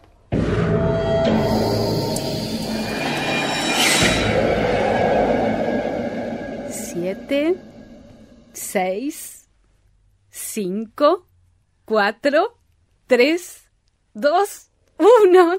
¡Chin, chin! Ya es lunes y sigo viva. Bien, bien. Fue buena tu idea que vengas a mi casa a pasar todo el domingo. Sí, ¿verdad? Haceme caso. Nunca está de más desconfiar. Siempre. Bueno, linda, me voy a duchar. Te preparé ahí café. Dale, Juli. Deja que yo lavo los platos. Gracias. Y riquísimo tu pastel de carne. El curso de cocina lo vale. Obvio. Te quiero, Silvia. Ya vuelvo. Julia, ¿sabes una cosa? Sí, decime. Estaba pensando, ¿no? Que con todo esto hay algo que se nos pasó por alto. ¿Cómo qué? ¿Cómo decírtelo?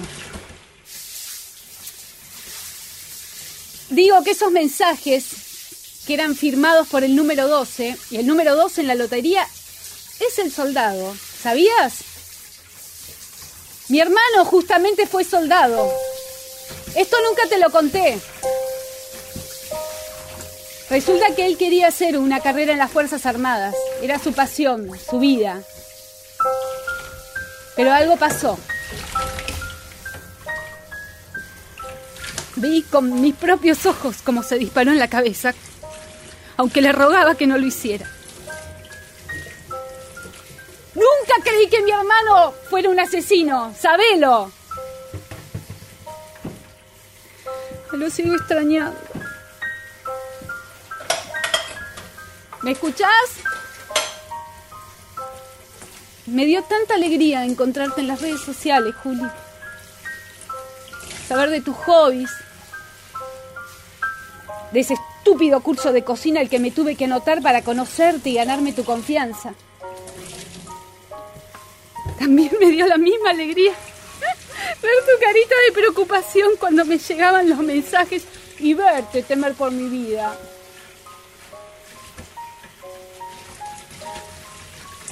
Mamá tampoco pudo olvidar a mi hermano. Es injusto. Nadie nos defendió a nosotras del dolor.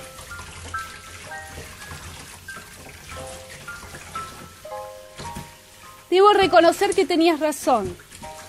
Siempre es mejor desconfiar. Aunque a vos, la fiscal, tampoco te haya salido muy bien.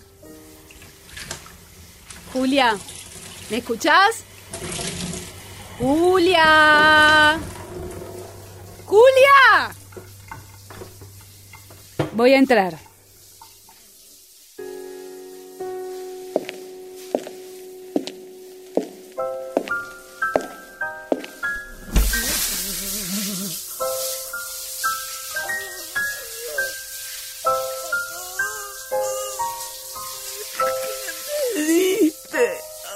Pastel de carne, amor. Bueno, mejor me voy yendo. Dejé todo limpio.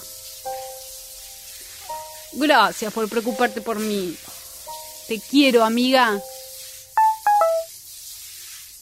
¿Te leo? Ahora sí, estás frita.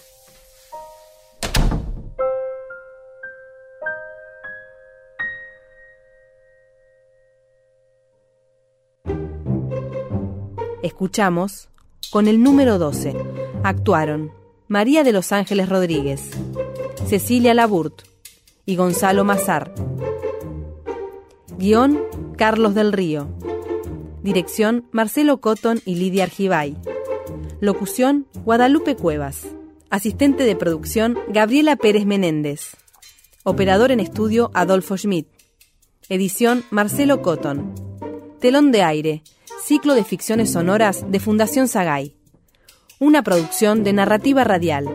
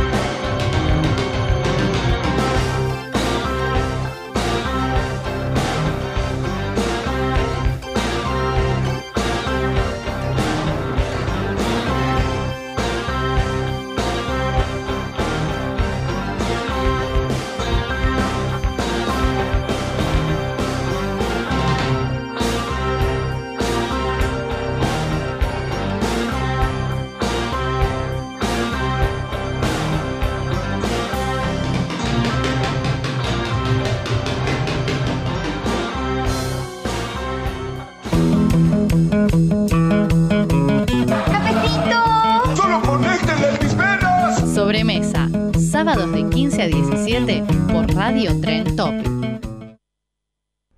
Seguinos en Facebook, Instagram y Twitter como Sobremesa 5. Ahí vas a encontrar adelantos, fotos, los recortes de las notas y mucho más contenido. Búscanos en Spotify como Sobremesa en la sección podcast y si no, escúchanos por Spreaker o Radio Trend Topic.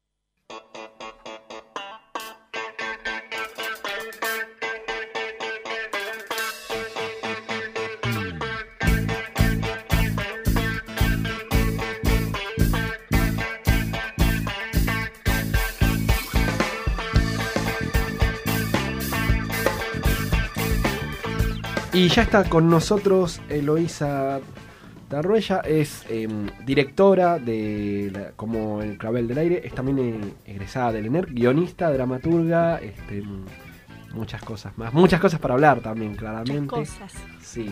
Eh, bueno, bienvenida. Muchas gracias. Buenas tardes, gracias Por favor. el espacio.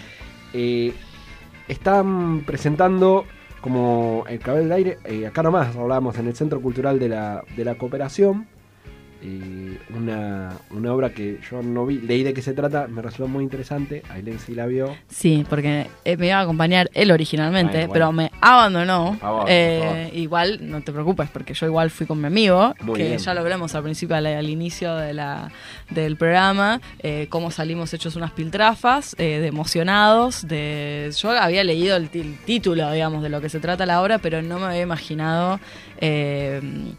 no me había imaginado que iba a haber eso que iba a haber básicamente y quedé, quedé es muy movilizante la obra.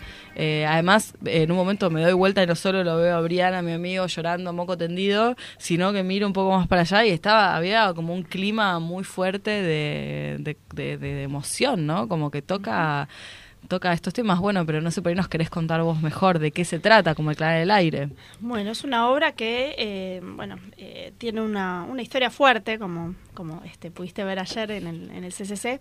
Eh, es la historia de Olivia, que es una señora de 75 años que vive sola en la casa donde vivió toda su vida. Y la quieren obligar a vender la casa para construir un mega emprendimiento eh, edilicio, digamos, que supuestamente trae progreso, etcétera, pero ella, por más que le ofrezcan un montón de dinero, ella no acepta porque prefiere quedarse con la casa. Y ahí empieza eh, el inicio del conflicto, el vínculo con Paula, que es la abogada de la constructora, que la visita varias veces para, para intentar convencerla y se empieza como a armar un vínculo porque Paula termina siendo eh, casualmente la lectora de una novela que está escribiendo la señora mayor, Olivia, eh, que es una, una novela que habla sobre dos amigas de Olivia que se reencuentran en, la última dictadura militar argentina, que es el personaje de Sara eh, y Chabela. Entonces, la obra lo que tiene es que se ven los dos momentos históricos y se van ensamblando las dos historias. La historia de la novela, que es una historia real, que se va igual ficcionalizando, y por otro lado, la historia del vínculo entre Olivia y Paula, la abogada, cómo va este, creciendo y qué va sucediendo, si se le quita la casa, si no le quita la casa, digamos, empieza a, a jugarse otras cosas, pero siempre eh, tiene esta dinámica de ida y vuelta entre ese pasado, este, digamos, este, tan terrible que tuvimos, eh, pero más que nada es una historia de vínculos, ¿no? De, de vínculos humanos, de, mm, de mujeres, ¿no? Porque las protagonistas son mujeres. Eh, así que bueno, tiene mucha poesía también, como el clavel del aire, porque Olivia es poeta, es escritora, entonces también eso era un poco la, la excusa para poder también hablar desde la, desde el lugar, desde un lugar poético. Eh, así que bueno, tiene Perdón, también con los espacios propios, porque me imagino que no, no digamos, no, no es casual la elección de la propia casa, vienen a tratar de comprármela como sea para poner progreso y algo más Sí. grande, que es una cosa que pasó aparte, efectivamente, y que está pasando. Está pasando, bueno, de hecho, eh, un poco la obra lo que habla es del- de, los dos exilios, ¿no? El exilio de Ol- Olivia, Olivia la quieren obligar a exiliarse de su propia casa, y el exilio de este también de eh, uno de los personajes eh, del pasado, ¿no? De Sara, en la dictadura, también que es obligada a exiliarse también por la situación y porque ella es militante. Entonces, eh, como que la obra, si bien estamos en un momento histórico distinto, mezclan este presente y este pasado que algunas cosas vemos que tienen en común, ¿no? Sí, eso es como súper interesante. Y algo que a mí me llama la atención de... de- yo la sigo a Eloísa, quiero que lo sepan. Mm, Entonces, es sí, yo casi creo que todas mis obras, desde creo que nos sí, conocimos. Sí, desde que nos conocimos te vi todas tus obras porque encima es tan diversa que entonces eh, son siempre ofertas tan diferentes. O sea, vas a ver una película, te falta hacer como un show de música, que yo creo que pronto capaz está. lo vas a hacer. Karaoke. Entonces digo, pero eh, es súper interesante y a mí siempre me parecen como súper, algo que me llama la atención de tu obra en general, eh, justamente son los personajes femeninos. Digo, hay no solo que vos os sos una multifacética autora y dramaturga eh, en un universo tan complejo como es el mundo artístico hoy, ¿no? Digamos, y, creo que vos tenés algún tipo de relación también con, con este movimiento de mujeres en, tanto en el cine como en el teatro y demás, ¿no? Eh, pero ¿cómo, cómo, cómo es la mirada femenina? Eh, ¿Por qué está tan presente en tu vida? Eh, sí, yo creo que la mirada, no sé si llamarlo mirada femenina específicamente, porque también creo que la mirada femenina es muy diversa, ¿no? Y, tiene mucho que ver con, con cada persona, más allá de que seamos mujeres y hay muchas cosas que tenemos en común por, el género que tenemos o que elegimos. Eh, hay algo de, por ejemplo, en el caso del de como el clavel del aire, del personaje de Olivia, que lo interpreta esta actriz tan maravillosa que es Julia Azar, eh, me interesa hablar de la mujer en la vejez, porque o, contar un, fragmento de la mujer en la vejez, porque justamente hay mucha presión, ¿no? Eh, especialmente las mujeres, no los hombres con la vejez, ¿no? La mujer no tiene que tener arrugas, la mujer esto, como, viste, la cuestión de la, y de la belleza es, viste, sub 30, después de los 30, y después de los 40, ya dejas de ser bella, mirada, etcétera Entonces, jugar justamente con todo lo opuesto, ¿no? Con el personaje de Olivia, que es eh, vital, eh, que es una mujer bellísima, que es activa, como mostrar la otra cara, ¿no? De lo que no se ve o lo que no se dice sobre la posibilidad también de tener otro tipo de vejez. Eh, pero sí, hasta con Julia hablamos mucho del tema, no, que te estoy llena de arrugas. Le digo, sos hermosa. Le digo, Julia, menos mal que tenés arrugas. O sea, como hay algo de, de eso, del tiempo que lleva el personaje de Olivia, de cómo, de, de, bueno, de la seguridad que tiene, que se lo dan sus años también, ¿no? Entonces, bueno, me interesaba hablar de eso también, como de ese tema. y, y también muy relacionadas a, lo artístico, ¿no? Digamos, también no, es casualidad que son mujeres, eh, o el caso de- de- del personaje de Olivia, de Julia, eh, con Brian también, con mi amigo que fuimos a ver, él me decía lo mismo, o sea, eh, se quedó como fascinado con ese personaje y con esa persona, o quiero ser amiga, quiero ser amigo de esa persona, decía, yo quiero ser amigo de Olivia, decía, Eh, porque hay algo como muy del deseo, ¿no? Como un deseo muy puesto y una fuerza y como eso, ¿no? Como una vitalidad que me había parecido como muy interesante. Eh, Sí. Y en el personaje también de, bueno, Julieta Puleo, que la actriz Julieta Puleo que interpreta el personaje de Sara en la parte de la dictadura, ella también hace arte con sus flores, con sus plantas, las cuida, además de que hace música también en la, en la historia, tiene una cosa con las plantas de amor y de cuidado, que un poco la representación de la de las flores no son la vida, ¿no? El, el crecimiento, la vida, los cambios, entonces también está así muy fuerte el tema de lo creativo, o en el caso del personaje de Paula, la abogada, que es Brenda Bianchimano, que medio que se eligió la carrera abogacía, pero después se da cuenta que hay un montón de cosas que no sabe por qué eligió la, por qué eligió esa carrera y no otra, como también de hacerse preguntas, ¿no?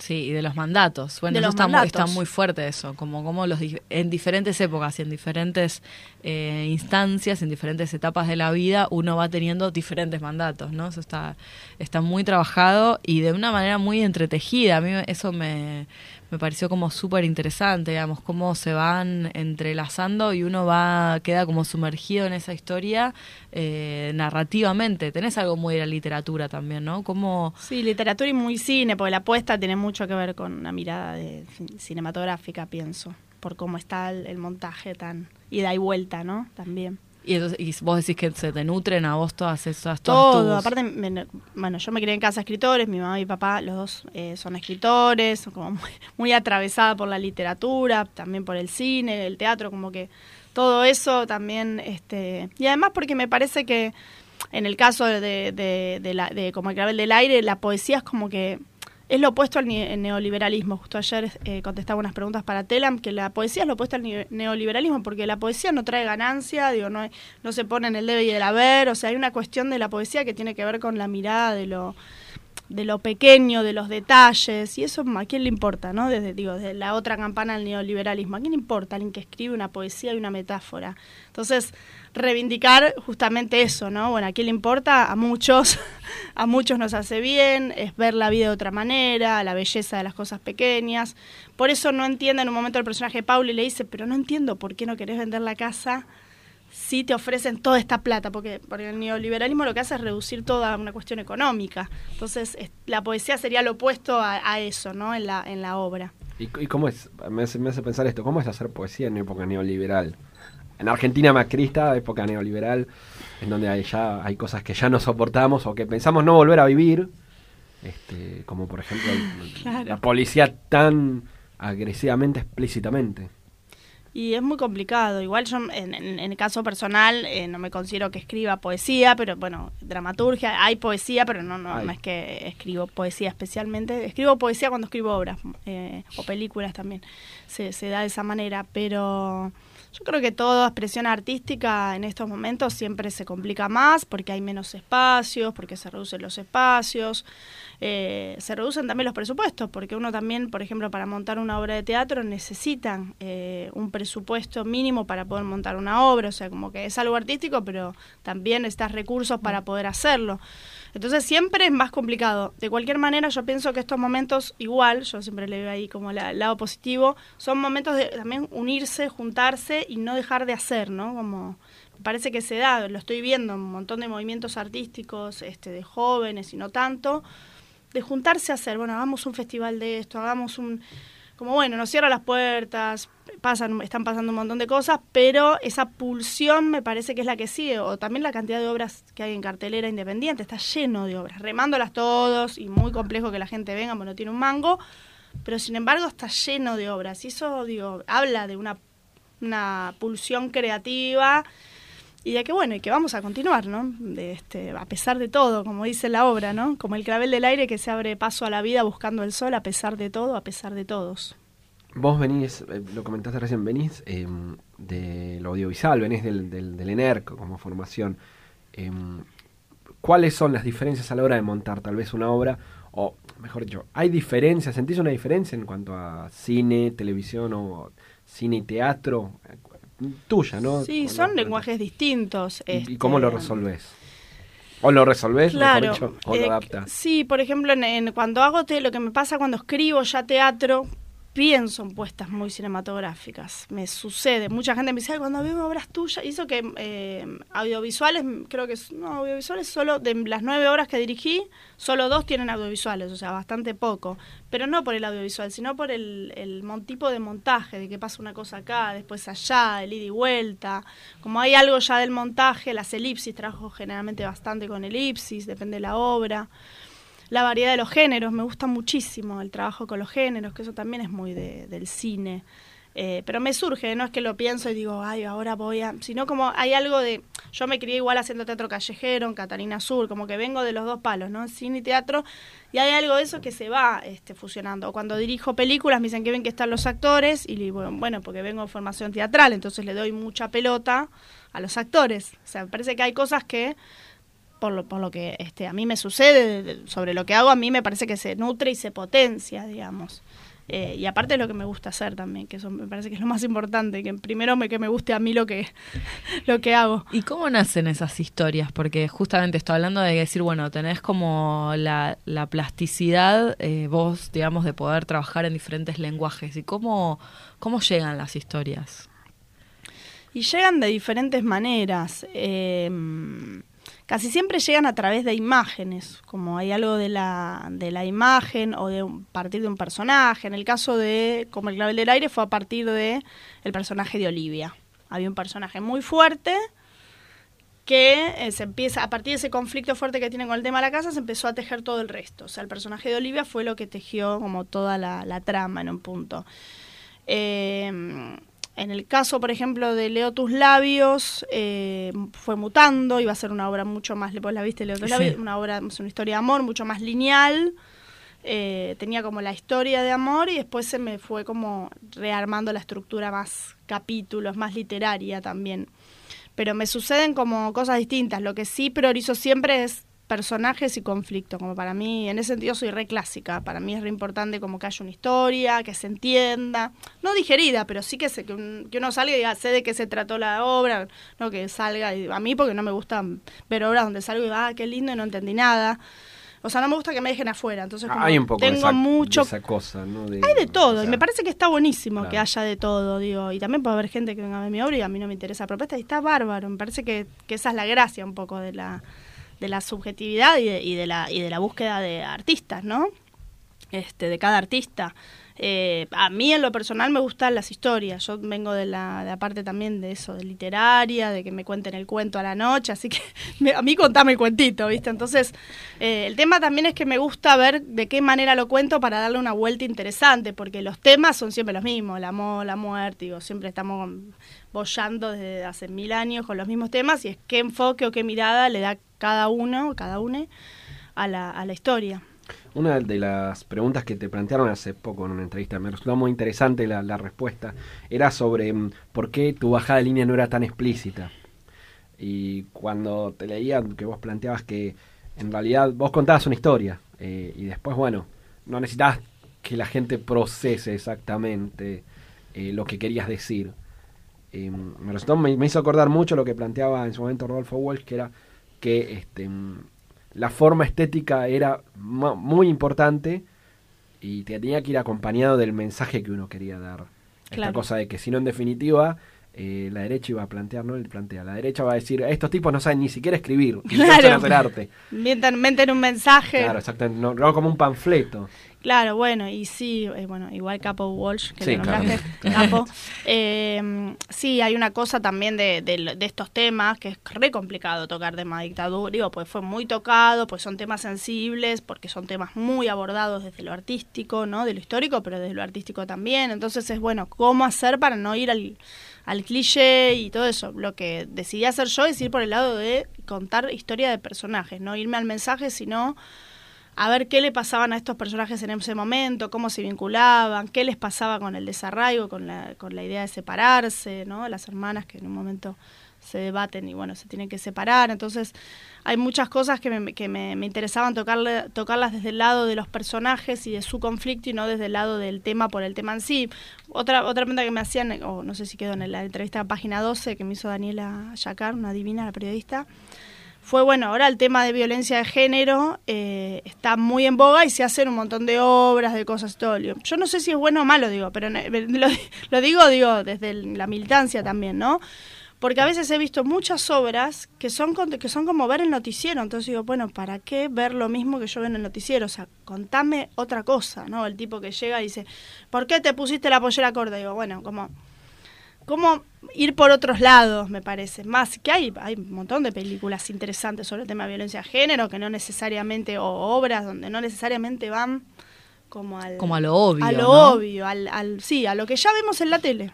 Eh, Claro. Cosas que vemos todos los días que terminan siendo un poco contraproducentes porque uno ya siente que ya lo sabe, que ya lo vio, que no aporta una mirada mm, distinta, una reflexión. Entonces, es como, es- son temas re difíciles. Para mí está bueno igual que se hable de todo, ¿no? Pero siempre, este, digo, o por lo menos de mi lugar, pienso, bueno, ¿cómo hago para no para no ir por ese lado? Y cuando me hago la respuesta es, bueno, ir por el lado de, de los personajes. Siempre ahí, estar con ellos, sentirlos, escucharlos, como ver qué les pasa a los personajes. No, pero es, im- es importante, interesante esto que, que mencionás porque mm, eh, determinadas estructuras hablan siempre de estos temas y siempre me ha pasado, siempre decir lo mismo y decir, uy, claro, esto nunca se vio. O sea, calle 13 con tal cosa asociada, no, claro, nunca lo vi, claramente esto nunca lo vi.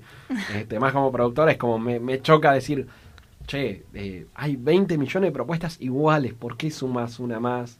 Claro. Desde los clichés, desde lo obvio. Claro, sí. En general, digamos, la hist- historia y contenido eh, le ganan justamente a- en un punto a cualquier cliché y a cualquier cosa también. Totalmente.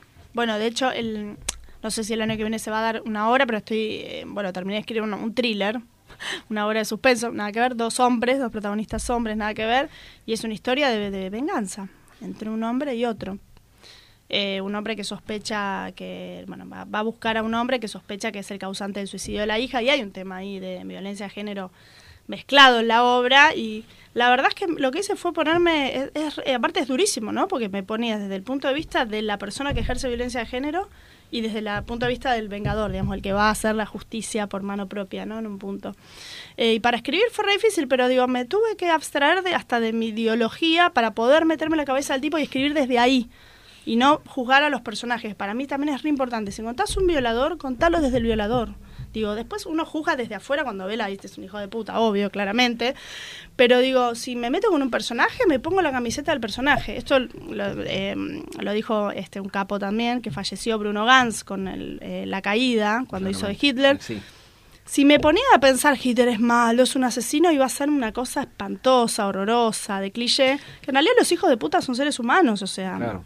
Sí, sí, aparte esta cosa de Sí, sí, sí. deshumanizarlo, decir, Claro. bueno, era malo. es Claro. como- no, lo que, lo que, lo, lo- lo que se plantea, digamos, lo, lo que a mí me resulta interesante cuando aparecen estos, la representación de estos monstruos es entender que, bueno, los monstruos Sí. son tu vecino. Es el tipo que te saludaba, que te sonreía y que compraba en la panería el pan con Sí, vos. Cuando la señora dice, "Ay, pero era bueno, era Exacto. simpático. ¿Y qué tiene que ver? Claro. Bueno, claro. Justamente, los No, monstruos obvio. son eh, monstruos Claro. porque están cotidianamente, eso es lo que asusta de un Claro, monstruo. pero digo, a la hora de la creación me parece que está, que está bueno ponerse también en, en- bueno, a ver si voy a contarlo, este, después cuando tengo que escribir del otro lado me pongo el otro punto de vista y después el público sacará sus propias conclusiones, pero nunca juzgando al personaje para mí a la hora de, de escribirlos, ¿no? Después hay una cosa donde me sale después la justicia divina en las historias que escribo, pero bueno, como Está que bueno. también me parece que, que es parte también de los arcos de transformación, de bueno, a ver cómo termina el personaje, ¿no? A partir de lo que hizo, Claro, pero cuál siempre es el desenlace. Pero o sea, siempre de la decantando historia. la, la historia del personaje porque no puede terminar de otra manera. ¿no? Y de la angustia y la tristeza también que sienten esos personajes, ¿no? Eh, que también me parece piola como mostrar este como el lado B de, de esos personajes este un tanto este psycho, digamos, llamarlo de alguna manera.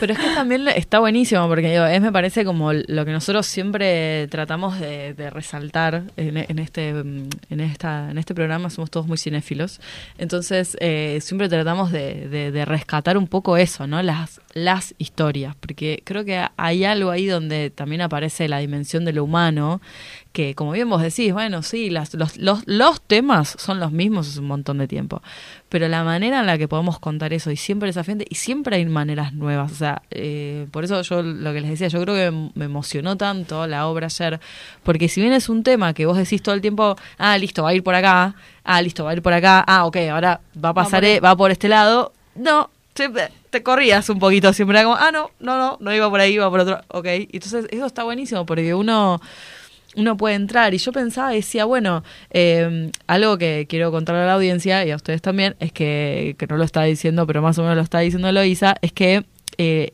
a mí algo que me, me resulta súper inspirador de Eloisa es que no para de producir justamente, ¿no? Como hay algo que, que me, me sorprende porque conociendo un montón de, de, gente que dirige o que o escritores o qué sé yo, eh, y muchas veces acá entrevistamos, ¿no? Digamos, cómo, cómo el ser creador se nutre todo el tiempo y Eloisa tiene una, capac tenés una capacidad de producir que a mí me realmente me sorprende y sobre todo en estos contextos, ¿no? Eh, y pensaba un poco también si hay algo de la docencia que a vos te, te nutre, digamos, cómo, cómo, por eso te preguntaba cómo surgen estas historias en ese sentido, ¿no? Como Bueno, nosotros sí. la historia es ponerla en órbita, ponerla, conseguir los personajes, hacerla. Sí, la docencia para mí nutre un montón, primero por el contacto siempre con el otro, con la, la otra persona que eh, también está creando. Entonces ya hay algo de eso que, que se va nutriendo, que no es que uno se sienta a dar clases nada más, sino que todo el tiempo, hay- encima doy clases a veces de guion, de dirección, como hay como un universo creativo donde todo el tiempo estás o aprendiendo, escuchando, nutriéndote. A mí me, me ayuda un montón para crear la docencia, eh, por el, ya por el ida y vuelta. Eh, eso, eso para empezar. Eh, y aparte empecé muy joven. Yo ahora tengo 36, a los 24 ya estaba dando clases en la UNA. Me llamaron para dar clases. O sea, hace mucho que doy, doy clases. Eh, y con respecto al tema de la cantidad de cosas, la verdad es que un poco a mí me gusta estar en movimiento y otras veces se fue dando. Por ejemplo, el año pasado de golpe tenía tres obras en cartel. Tenía Leo tus labios, la obra donde actué con Julio Bambil en Epañarte. El mundo en mis zapatos con Brenda Fábregat en el método Kairos, que era una reposición, pero justo se dio al mismo tiempo. y una obra que dirigí que la escribió Susana Hornos y actúa Susana Hornos, que la hicimos en el Picadero eh, y ahora se va a Los Ángeles con la obra. La hizo en España y Los Ángeles. O sea, que en un momento era como... Esa fue una obra que me convocaron para dirigir especialmente. Entonces fue como que se... Hay cosas que se van dando y otras que, bueno, yo, por ejemplo, como el del Aire la escribí eh, hace un año, yo ya la tenía. Lo que pasa que, bueno, hasta armar las carpetas, presentar los proyectos, armar los grupos, tarda uno un año en hacer el, el, el- el montaje definitivo. Pero siempre estoy escribiendo, bueno, ya tengo esta obra para el año que viene y otra más que me convocaron también para dirigir. Como que hay algo que un poco me llaman y un poco hago yo. y Entonces te se mantiene va- andando. se va, sí, se va dando. Igual intento más de dos obras no hacer, porque aparte, bueno, tengo una nena chiquita, doy clases, este, cuido mi casa, como un montón de otras. A veces me río, porque digo, mientras escribo pongo el lavarropas, este, le hago un mimito a mi nena, viste, como de golpe estoy haciendo tres cosas. Y no sé, haciendo la comida y viste y terminando, como que en un momento son como muchas cosas. Igual para escribir, escribir y ponerme necesito un espacio de o estar sola o irme a un bar con un cafecito y como necesito como poder abstraerme al mundo que estoy contando porque si no no puedo yo no puedo pero pero bueno Sería muy raro si pudiera, no sé, yo creo que no, no sé si, si pudieras, porque No, es muy difícil no. esto que estás contando, digo, te estás poniendo en la piel de los personajes, ¿no? no y como el clavel del aire la escritura fue un mes en el bar de Paniarte escribía todas las mañanas llorando lloraba cuando escribía lloraba y los, las mozas y los mozos me alcanzaban los pañuelos me preguntaban ¿estás bien? ¿te pasa algo? pues yo lloraba frente a la computadora viste y yo le decía sí sí estoy bien estoy emocionada por lo que estoy escribiendo que era como el clavel Ah, o sea, que todo lo que todos lloramos en Sí. esa obra era, era así. Era así, era de ahí. Era de- una búsqueda. sí. Era una búsqueda, es que no, no. Mi amigo quedó muy contento porque dice que aparentemente necesitaba llorar mucho. Le hizo Eh. Le hizo muy bien, le hizo muy bien. Sí, hoy, a- volvimos a hablar hoy a la mañana. Igual para, bueno, la, para la audiencia tiene partes de humor también. La Sí, tiene sí, toquecito. no, no, no. Sí, yo digo, perdón, sí, yo, yo sabe- soy, yo soy muy exagerada. Pero no, igual es que lloré un montón. Eh, y venía sencilla, ya venía medio sensible, justo había visto una película el día anterior y venía medio, medio sensible. Pero no, no, es, es que lo que tiene la obra es que es, es corta. No sé cuánto dura la obra. un- Una hora y cinco, una hora y diez. Es corta, vos sentís que estás como, como eh, todo el tiempo pasa algo eh, y no estás como muy, es muy absorbente la historia, o sea, en el sentido de que estás como mirando algo, no querés que termine, querés seguir como viendo a ver qué pasa y te compenetras mucho con, querés saber qué es lo que pasa, eso también me parece que es súper interesante de poder construir una historia que, ¿no? Como que va avanzando en el tiempo.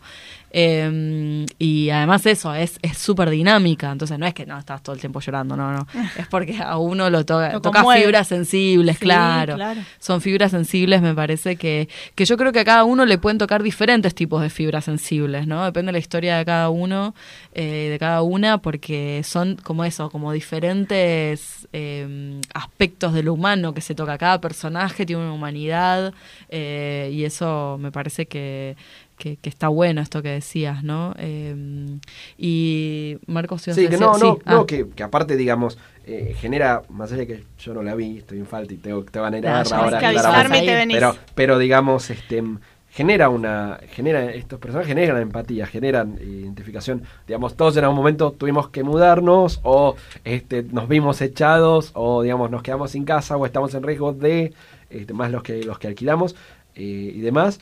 Em, y aparte, eh, va a ver, la, la dictadura, podemos tener eh, miles de interpretaciones, o podemos decir un montón de cosas, algunas animaladas y demás, pero nos atraviesa como, como Sociedad, sí, sí, sí. toda Latinoamérica atravesada por, por la historia de las dictaduras y, y de las democracias tal vez más débiles, más inestables y demás, pero digamos, te genera una empatía, una, una identificación. Después, si uno puede tener una interpretación distinta de la Claro. dictadura, de si discutir números o no, pero te genera una identificación porque es muy nuestro. Totalmente. Y hablando de números, ¿cómo le está yendo a como el clavel en el aire? Yo digo, le digo en el aire, pero es del aire, porque Del es, la- aire. es, es el clavel del aire. Clavel Es- del aire porque se, sí, si no tiene raíces, se va uniendo a lo que cables, a lo que venga. Que es muy urbano raíces. también. Bueno, hay un toque muy urbano en tu obra también, ¿no? ¿Sí? En general. Sí, ¿no? No sé, no me Ah, yo sí, yo sí, No yo me digo como sí, obvio. Y no, estaba pensando en tus obras, yo estoy como, estoy hablando y estoy como repasando todas las obras que vi eh, y pensaba en eso, como tenés algo muy porteño en algún punto, que no es como, es- me pensaba en las ventanas de Leo, tu- como le- de Leo, tus labios. Eh, bueno, esto como el clavel del aire, que uno por ahí dentro de la urbanidad puede encontrar Hasta esas vi- pequeñas viste Anaís, flores. me acuerdo también viste Yo vi Anaís. Anaís, Uf, tremenda Anaís, fuerte. fuertísima. Ah. Sobre la obra de Anaís Nin, la escritora, también fuerte. Sí, fuerte, fuerte. Me acordé también que habías visto a Anaís. Uh, Sí. llegué, llegué a visto a Anaís. sí. Hay algo muy de lo de del sí, del urbano me quedé pensando, porque vos tenés una, bueno, eh, para Leo tus labios habías fotografiado, habías Sí, hecho hay, como hay una fotos de producción. ventanas. Yo tengo una especie de obsesión por las ventanas. Ahí la puse a full en el Leo tus labios. Eh, sí, me encanta observar las ventanas, diferentes ventanas, qué es lo que se ve, qué es lo que no se ve. Dije, bueno, le voy a meter esa obsesión en la en la obra y hay un fotomontaje con ventanas, hay diferentes, eh, bueno, diferentes búsquedas con el tema de, la- de las ventanas, además de la historia de Leo tus labios que es con, con respecto a las ventanas. Eh, y después, ¿qué más te iba a decir? algo? Bueno, ahora ya me, me voy a acordar. Ah, ¿cómo estaba yendo? Me preguntabas. Está yendo muy bien, estrenamos hace tres, hasta hace, hace tres viernes, o sea, ayer dimos, ayer viernes 22.30 fue la tercera función. Estamos llenando, es una sala de 100 localidades y estamos a sala llena, y eso es el boca en boca. No hay vuelta que darle, además de Marisol Cambre, que hace una prensa eh, espectacular, hay algo también del boca en boca que se va, la gente que comenta, eh, bueno, estos espacios también, los espacios eh, radiales, diario, todo que comunica, pero después, bueno, el público si, si le gusta... eh, sí, sí, ayer fue impresionante lo que, lo que pasó y la cantidad de gente, así que se va... Y se va sigue. creciendo, seguimos Siguen, la pueden ir julio, a ver. agosto y septiembre, Centro Cultural de la Cooperación, Sala Tunión. Eh, las entradas se- pueden adquirir por alternativa teatral, están en un precio muy económico, están a 300 pesos. Hay beneficios 2 por 1 con Club La Nación, también por alternativa teatral. Uno pone como el clavel del aire alternativa teatral. Y hay una opción para los que son jubilados o estudiantes con acreditación. Van de miércoles a, a domingo a la boletería después de las 6 de la tarde y tienen un precio a 240 pesos cada entrada, que está súper bien. Sí, súper, súper, Así que sí, de- eso fue una decisión nuestra igual, de, de poner la entrada económica para que sea más accesible y que no sea un teatro para menos, sino para más. Ay, Eh, vos tenés igual esa búsqueda en general también, ¿no? Sí, yo he hecho obra a la gorra, Los dos labios estuvo un tiempo a la gorra, este, y intentamos en los momentos de crisis, sobre todo, digo, porque también nosotros, digamos, como compañía, también uno hace una inversión en las obras y también necesita como re- poder recuperar eso, pero más allá de eso, uno hace teatro para que lo, para que la gente pueda acceder al teatro. Y cuando hay momentos de crisis me parece importante tenderle una mano, digo, hay obras que están a mil pesos, digo. En lo personal yo no puedo pagar una entrada a mil pesos. Y entonces te dejan afuera y no podés acceder. Por ahí tenés ganas de ver la obra, pero a mil pesos no podés. Entonces, este, o por lo menos un grupo no podemos. Entonces, tenderle un, un guiño también para que sea más accesible desde nuestro lugar es por lo menos un granito de arena. Yo voy a cerrar la última pregunta ya para, para cerrar. Gracias por haber venido, empezamos por ahí. No, por Me- favor, me- gracias me a gustó ustedes mu- por invitar. Había muchas cosas para mí, me gustó mucho la entrevista, obviamente. Cosa que no digo porque generalmente estoy del otro lado. Soy el Él es nuestro productor. Exactamente, hoy, hoy Está- termino está haciendo del otro lado. esto. Le tocó todo. Pero em, yo no soy, empezamos por, yo no soy del teatro. Bien. Y hace un tiempo me viene llamando. Entonces, mi pregunta, eh, media, un poco egocéntrica más, es ¿por qué debería este, empezar a ver? ¿Qué, qué, qué- qué podría llegar a aportar a mí y a todos los que no somos del teatro? ¿Qué podría llegar a aportarnos? Empezar a teatro, prestar atención a estas el cosas. teatro son actores vivos en escena, eh, entonces eh, tiene eso. Para mí el teatro lo que tiene es, a, a diferencia del cine, eh, que también me encanta el cine, pero digo, es cuerpos vivos ahí dándolo todo para, para contar una historia y no tiene nada que ver con la sensación de poder rebobinar, ver, parar una película o incluso yendo al cine, ¿no? Es algo que ya se hizo, que se vuelve a repetir. Acá cada función es distinta. eh, y es eso, para mí es el contacto de los actores con el público. Hay algo único en ese contacto, esa energía que se percibe de los actores hacia el público y, y lo que va sucediendo cuando hay una obra que, que es fuerte o que moviliza, que es único. Así que te invito al teatro a ver como el clavel del aire. Bueno, muchas gracias. Nosotros nos despedimos. eh, Gracias a Eloisa por haber venido. Como el clavel del aire lo pueden ver en el Centro Cultural de la Cooperación. Viernes 22.30, la sala Floreal Gorini.